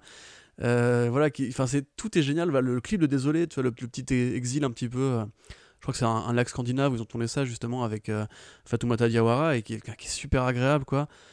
Et voilà, mais je pense que c'est une sorte de compromis sur ce que doit être Gorillaz, tu vois justement aujourd'hui, c'est que Humans, il était trop loin, il a dépassé les limites. The No il est revenu en arrière, il a trouvé une formule qui lui, qui lui plaît, mais il s'interdit pas de faire des guests maintenant, tu vois, c'est-à-dire qu'il s'est excusé, il est revenu à un truc vraiment très albarnien, maintenant il peut quand même ramener ses copains. Et il arrive vraiment je trouve à bien doser la présence de Toody, la présence des personnages dans l'arrière-plan etc Et comme on l'a dit, enfin vraiment, il y a des idées à la con. Genre Eris, un très bon morceau d'ailleurs au demeurant, c'est vraiment juste un plan GoPro dans la ville en noir et blanc, en, en image négative, en couleur négative, avec les personnages superposés dessus. Euh, la plupart des clips sont comme ça. Le... Vraiment, un moment de Terriblis, c'était vraiment, c'était génial, parce que tu les voyais justement, toi, depuis ton petit confinement et ton petit cinéma qui, a du mal à attirer du monde avec la paranoïa du Covid et tout, tu les vois dans leur studio, euh, en train de s'échanger des clopes, avec euh, Noodle qui danse en combi magnifique, etc. Enfin, vraiment, c'est pour moi ce projet, il m'a fait, il m'a fait l'année en retard en fait, tu vois. Et on, pourra détailler un peu tous les morceaux qui nous ont plu, mais franchement, moi dans le tas, euh, il y a vraiment, voilà, désolé que je trouve génial, euh, Pac-Man, vraiment, euh, j'ai surkiffé le clip de Pac-Man. Momentary Bliss, effectivement. La plupart en fait des morceaux vraiment m'ont fait kiffer. Après, je trouve que l'album est peut-être sorti un peu trop tôt. J'aurais limite aimé qu'il passe les 12 mois avec un morceau par mois et qu'il le sorte en janvier, tu vois. Et parce que du coup, après, il sort un album avec beaucoup de bonus qui n'ont pas été clippés, faut, faut le rappeler. Mais dans l'ensemble, vraiment, ouais, c'est pour moi, c'est du bon Gorillaz. Et on avait eu le débat avec Océane, justement, où on perd le côté concept, on perd le côté Plastic Beach. Euh, le côté, justement, il te raconte une histoire du début à la fin. Mais c'est pas grave, parce que quelque part, en ce moment, est-ce que vraiment t'as envie d'un truc, de, truc long format Tu vois, est-ce que tu veux pas juste un truc qui te fasse kiffer un jour sur le moment, tu dures une semaine, deux semaines, trois semaines avec, et puis t'es content, tu vois? Et vraiment, Song Machine, pour moi, c'est une bonne idée. J'espère que ça fera plus qu'une saison, d'ailleurs. Et je passe la parole à, ma chère collaboratrice. Ouais, bah, moi en fait, j'étais au courant assez vite parce que je suis trop sur Twitter, justement. Et euh, premier pétage de câble, euh, Robert Smith Quoi? Quoi Que Comment euh, L'Angleterre a son meilleur euh, ensemble? C'est vrai. je me suis dit, waouh, trop cool, génial. Et, et ensuite, je dis, mais il y a Beck? Mais qu'est-ce qu'il fout là, Beck? Et puis ensuite, je vois Saint Vincent et je me dis, Ok, ouais, euh, bah pourquoi pas. Ensuite, je vois Slow-Tie, je me dis, ah tiens, c'est marrant, ça va plaire à Corentin. et ensuite, je vois, je vois Peter Hook et je me dis, mais holy shit, New Order et Gorillaz ensemble, tu vois, genre, waouh, incroyable. Et puis ensuite, je vois Elton John et alors là, j'ai cru m'évanouir en mode, euh, c'est vraiment le mec qui a réuni toute l'Angleterre et c'est les Avengers musicaux de l'Angleterre qui sont là, tu vois, et qui ont décidé de sauver 2020. Et, euh, et j'ai un peu en fait, j'ai préféré attendre que tous les morceaux sortent plutôt que de les écouter chaque mois. Et je pense que c'est intéressant cette approche de tu sors un morceau par mois, c'est est-ce que tu vas chaque mois attendre et écouter ou est-ce que tu vas attendre tout un an quasiment comme moi et tout écouter d'un seul coup? Et au final, je regrette pas d'avoir écouté ça en une seule fois parce que euh, c'était intéressant de, de, de, de, regarder tous les clips à la suite, comme on l'a fait un peu avec Corentin, de voir tous les styles différents. Euh, ça a été pour moi une sorte un peu de jeu d'énigme, de reconnaître euh, quel, euh, à quel point chaque artiste a eu une influence sur tel morceau ou pas, parce que clairement, Harry's, j'adore ce morceau, mais pour moi, c'est clairement plus un morceau de New Order avec des Albarn que l'inverse. Là où, au contraire, un truc comme euh, le morceau avec Beck, c'est euh, une alliance plus équilibrée entre Beck et sa voix et son tin tin tin et Gorillaz où là aussi c'est du tin tin tin et ça fonctionne bien. Voilà, je sais que j'ai mis très très mal les onomatopées, mais il est tard. C'est-à-dire que les deux rappent comme des mecs blancs des années 90 et c'est très drôle. Voilà, c'est ça. Mais euh, je, je, trouve qu'au final, c'est un album euh, qui, qui, qui, est attachant dans son dispositif. Euh, parce qu'on sent qu'il même dans ses featuring, il prend davantage en compte la personne. C'est pas juste la personne qui vient faire un featuring, mais on sent qu'il y a davantage de collaboration, par exemple, que sur Humans, où tu sens que chacun est venu faire un petit check à Damon Albarn en mode oh, yo, je te sors ton featuring, qui lui fait, et qu'ensuite il repart direct, tu vois. Là, tu sens que c'est quelque chose qui a été fait plus euh, profondément en fait que sur euh, Harris, tu sens que Peter Hook, il est pas juste venu faire son petit, faire sa petite basse, tu vois, mais qui est quelque chose de plus profond qui s'est joué. Et c'est ça qui me plaît davantage, et je pense que c'est pour ça qu'une initiative comme Song Machine me parlera plus à une échelle personnelle que quelque, que quelque chose comme Humans. Et en soi, je trouve que le projet a déjà euh, réussi. Et puis attends, on a quand même eu Elton John version Gorillaz. Ce petit Elton John tout rose absolument adorable, tu vois. She's coming down the street. I tried to get to the line on a peach blossom highway. I tried to put these poses out of mind in a sky made of euh, ouais, ouais, bah j'adore cet album et, et comme tu disais, Corentin, alors moi j'ai vraiment suivi les, les sorties sur YouTube chaque mois, mais oui, ça m'a fait mon année. enfin, en tout cas, dans la mesure où on peut sauver l'année 2020. en tout cas, c'était une, une, vraie bouffée d'air frais chaque semaine quand les morceaux sortaient c'est des morceaux que je trouvais en fait délicieux, des espèces de petits trésors parce que euh, euh, c'est toujours des morceaux que je trouvais euh, durs à la première à la première écoute parce que c'est des morceaux c'est des morceaux assez complexes. c'est des morceaux qui se permettent vraiment d'aller dans tous les sens du point de vue créatif. Et donc c'est souvent des choses que j'ai que j'ai aimé en fait à la deuxième troisième écoute. Mais par contre une fois que je les aimais je les adorais. Euh, donc, euh, donc euh, c'est et, pour moi c'est Gorillaz qui revient à une formule gagnante en fait. c'est le meilleur album de Gorillaz depuis Plastic Beach et c'est peut-être même l'album de Gorillaz le plus juste débordant et jubilatoire dans la créativité depuis Gorillaz 2001 quoi. donc effectivement voilà comme tu disais Océane l'avalanche de guest est complètement tarée euh, The Pink Phantom, quoi. The Pink Phantom, c'est le, c'est juste le morceau qui me dit que tout ira bien en 2020, quoi. Et, euh, euh, et, et, Elton John, dessiné par Jamie Hewlett, voilà, il nous sauvera tous. il est trop mignon, il est tout petit, il est tout potelé, il est tout gentil. je, c'est incroyable. Et, et les deux qui, qui font un duo au piano. Euh, un piano l'un contre l'autre, les pianos qui s'agrandissent de manière euh, complètement euh, freudienne. c'est du grand n'importe quoi, c'est génial. le, le, le, le, featuring avec Robert Smith, moi j'avais trouvé ça bizarre qu'il le place en ouverture de l'album parce que c'est une ouverture très sombre, très froide et très anxiogène. Et en même temps, voilà, plus je l'écoute, plus ça me semble cohérent. C'est euh, le morceau s'appelle Strange Times et l'album s'appelle Strange Times et c'est un peu une manière de nous dire oui cette année elle est ultra merdique, elle nous fait peur. Donc oui on commence sur un truc avec du piano euh, dissonant et Robert Smith euh, sa voix qui s'élève dans le froid, mais ça va aller mieux et en fait au fur et à mesure de l'album tu vas sur des sonorités pop, des choses qui te rassurent.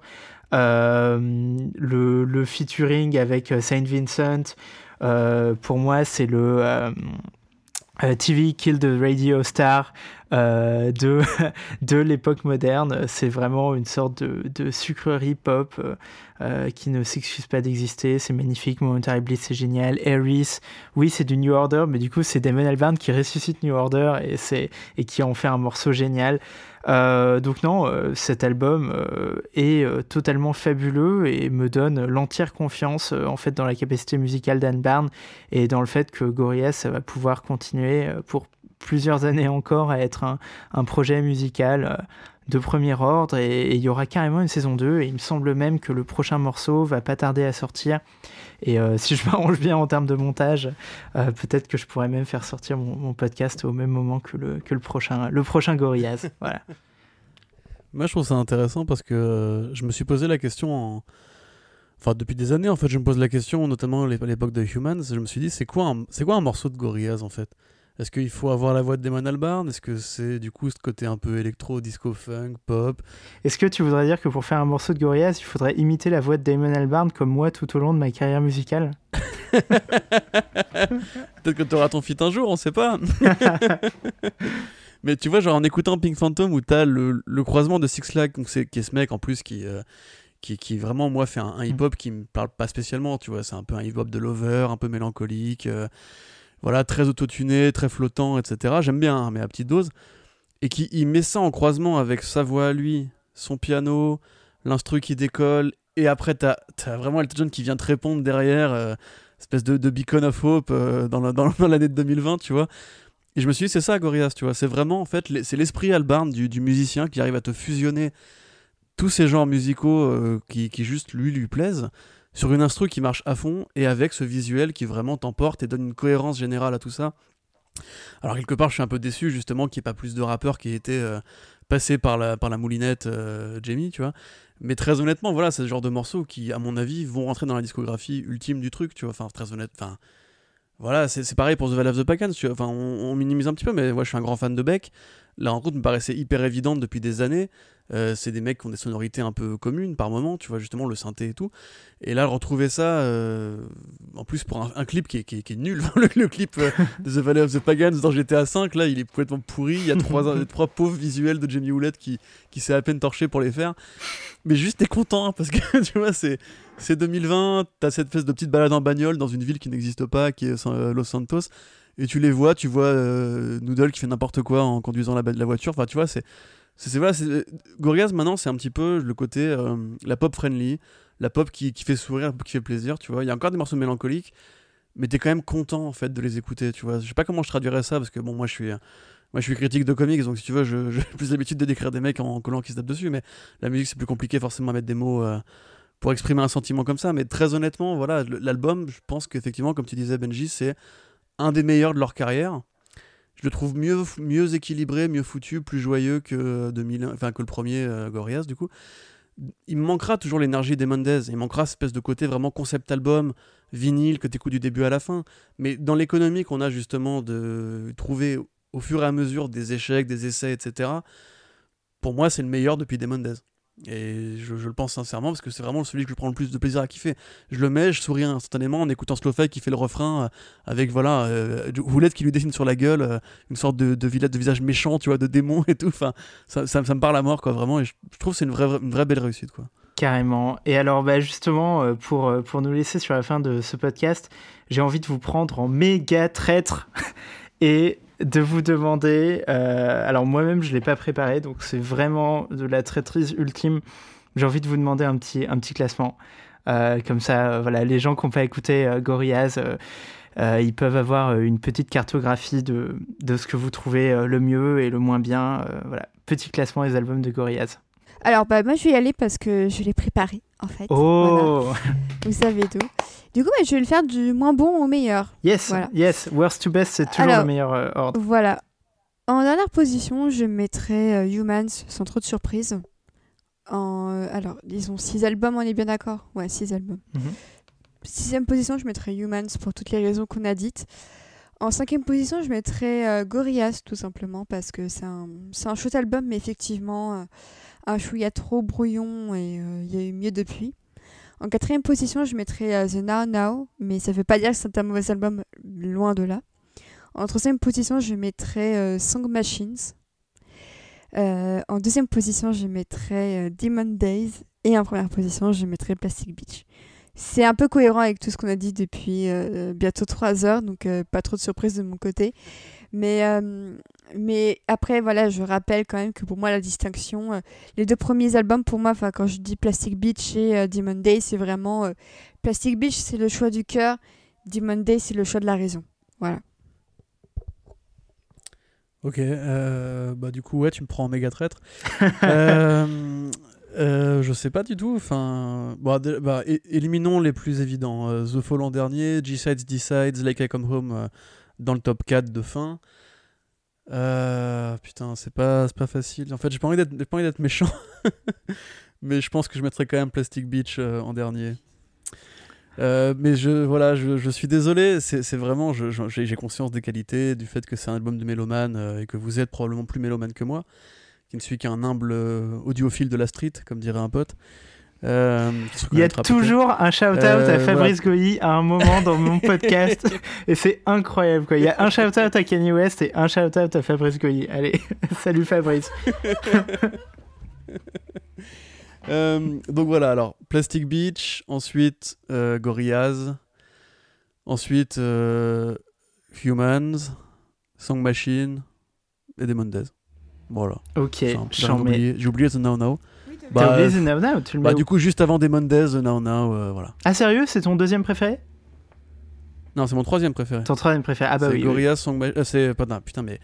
Et il est tard là. Hein il est tard. Demon Days, Song Machine, The Now Now, Humans, Gorillaz, Plastic Beach et les bonus derrière. Ok, ok, j'en mets. Euh, bah moi du coup, euh, alors je vais garder l'ordre worst to best. Euh, donc le pire, oui, enfin celui que j'aime le moins, c'est Humans.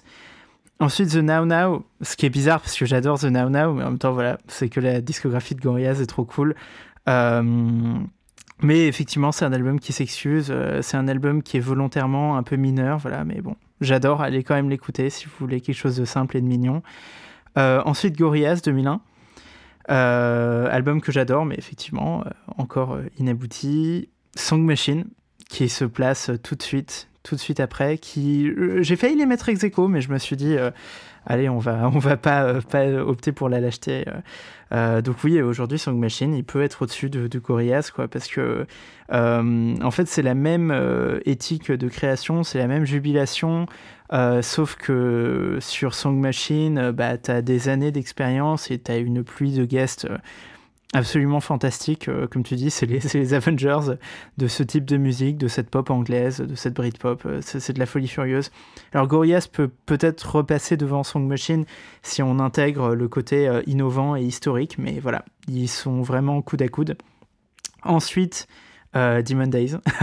voilà, ça, ça dépend vraiment des jours. dans, certains, dans certaines périodes, ça peut être le premier, mais je crois que dans la difficulté de l'année 2020, euh, euh, finalement, c'est Dystopie et un album euh, tellement conceptuel et tellement bien produit et tellement maîtrisé, c'est pas nécessairement ce que ce qui ce que ce qu'appelle mon cœur.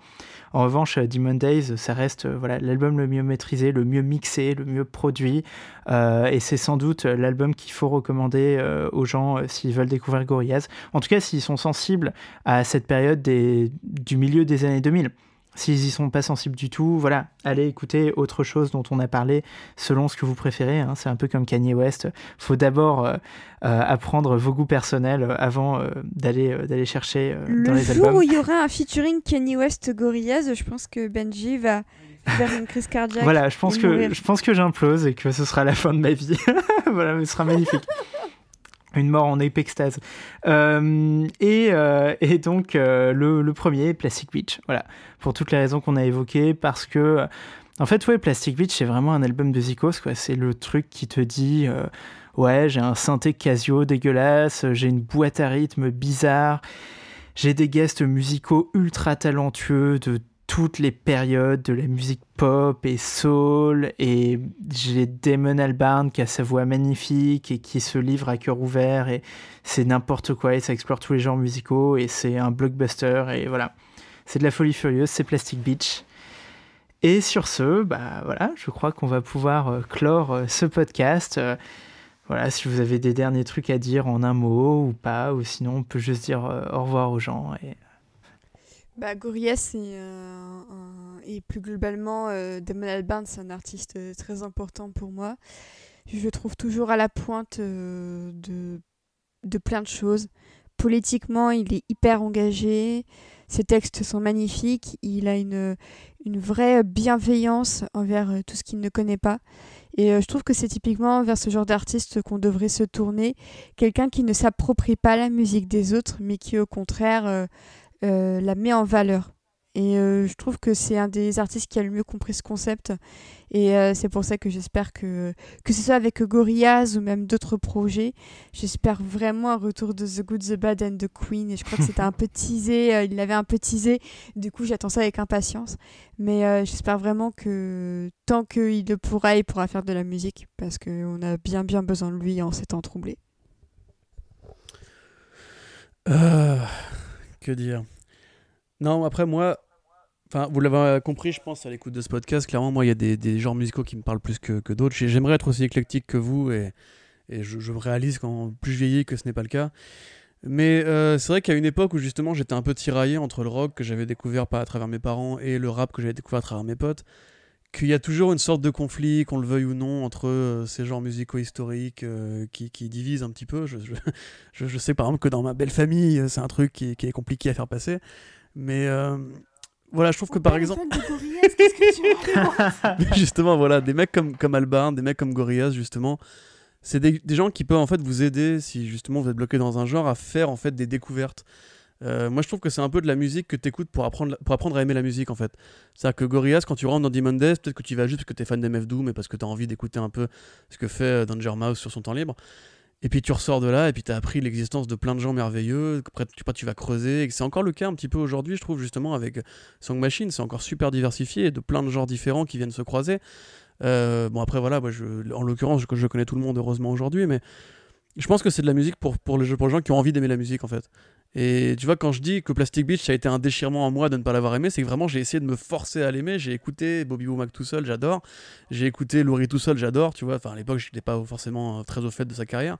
Et tu n'as pas voulu, et ça m'a un peu fait chier parce que justement, je vois tous ces gens que j'ai appris à découvrir avec cet album-là, que j'aime bien. Et euh, ça n'a pas voulu. bref, après, moi très honnêtement, je trouve que c'est un truc qui est vraiment très unique. Euh, il y a des projets comme ça de fusion, il y a des, des, plein de groupes qui se sont créés. On a parlé d'El 30-30-30 euh, qui existe. Il y a plein de gens qui ont essayé de faire de l'électro-hip-hop, du rock hip-hop. Il y a la grime qui existe qui est vachement bien. Euh, T'as même des mecs comme Daft Punk qui justement ont mélangé un peu le RB, l'électro, la house, le funk, etc. Mais des trucs aussi éclectiques, aussi ouverts et qui vraiment te prennent par la main avec justement ce guide qu'est Damon Albarn avec sa belle voix qui te met des sonorités que tu n'as jamais entendues avant et qui te met sur des rythmiques que tu connais et qui du coup te permettent de t'ouvrir un peu l'esprit à d'autres cultures, à d'autres voilà parce que vraiment on peut parler de culture, c'est un mec qui s'est vachement retourné vers la musique orientale, vers la musique africaine, vers la musique états-unienne alors qu'il est anglais et justement au départ il, a, il avait horreur de ce que produisaient les, les studios de musique américains, les majors.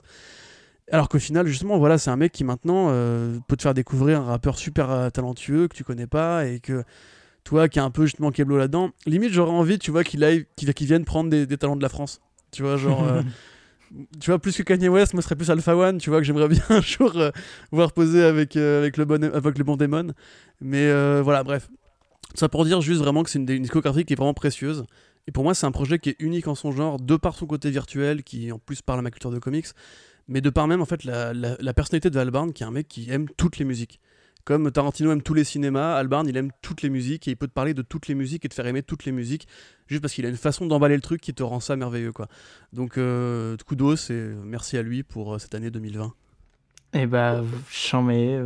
Voilà, moi je conclurai juste en, en disant que, enfin comme j'ai un peu dit sur le passage sur Plastic Beach, mais que euh, Damon Albarn et en particulier Gorillaz, c'est vraiment euh, en fait le déclic qui m'a permis moi de faire de la musique parce que Albarn, selon moi, il a, résolu une énigme, une énigme qui était vraiment, euh, vraiment compliquée, euh, à savoir euh, comment est-ce que tu fais de la musique pop au 21e siècle?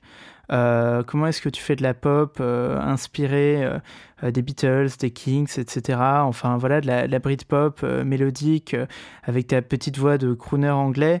À une époque où en fait la vraie musique pop aujourd'hui c'est le, le hip-hop euh, à une époque où on produit sur des ordinateurs et pas euh, dans des groupes de rock, dans des garages. Euh, et comment est-ce que tu fais pour, quand tu es ce type de musicien, en fait, quand, quand t'es pas rappeur tu rapperas jamais, et en même temps tu t'adores le rap, voilà, écoutes Kendrick, Kanye West, etc. mais toi, voilà, as une petite voix de chanteur. Comment tu fais pour faire de la musique Comment tu fais pour, pour pas être un vieux réac qui sort des guitares et qui essaye de refaire euh, les Beatles? Bah voilà, Damon Albarn a donné une réponse à cette question dès 2001 quand il chantait Clint Eastwood sur une production hip-hop. Euh, dans Demon Days, euh, quand il faisait un album concept comme celui de Pink Floyd en 2005, dans Plastic Beach, dans toute sa folie, et encore aujourd'hui dans Soul Machine.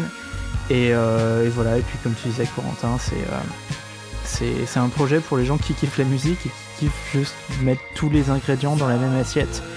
Euh, je pense qu'aujourd'hui, avec Internet, avec les ordinateurs, avec la mondialisation, on peut pas faire autrement que de tout mettre dans la même assiette et ça aurait juste pas de sens de dire oui, je fais du rock, euh, euh, mais non, j'écouterai jamais de rap. un quoi Kendrick Lamar, un quoi Kanye West, Jay-Z, je sais pas de qui vous parlez, Dr. Dre. Non, en fait, si tu kiffes la musique, t'écoutes tout, et si t'écoutes tout, bah il y a tout qui se retrouve dans ton assiette et quand tu fais de la musique, euh, c'est ça qu'on entend, quoi. Voilà, voilà. Bah, allez écouter Gorillaz, euh, kiffez la vie, euh, faites des bisous aux gens que vous aimez bien, euh, supportez bien le confinement, envoyez-nous des messages, suivez-nous sur Twitter. voilà, Benji91, écoutez ma musique, Benji B. voilà, vous pouvez suivre. Vous pouvez suivre Océane, at Optanexic, vous pouvez suivre Corentin, at Babaduke, allez écouter le Lemon Education Club, allez lire Comics Blog, allez écouter First Print. Et puis voilà, hein, euh, des gros bisous tout le monde. Ciao, ciao. Des gros bisous tout le monde. Bisous. Ciao.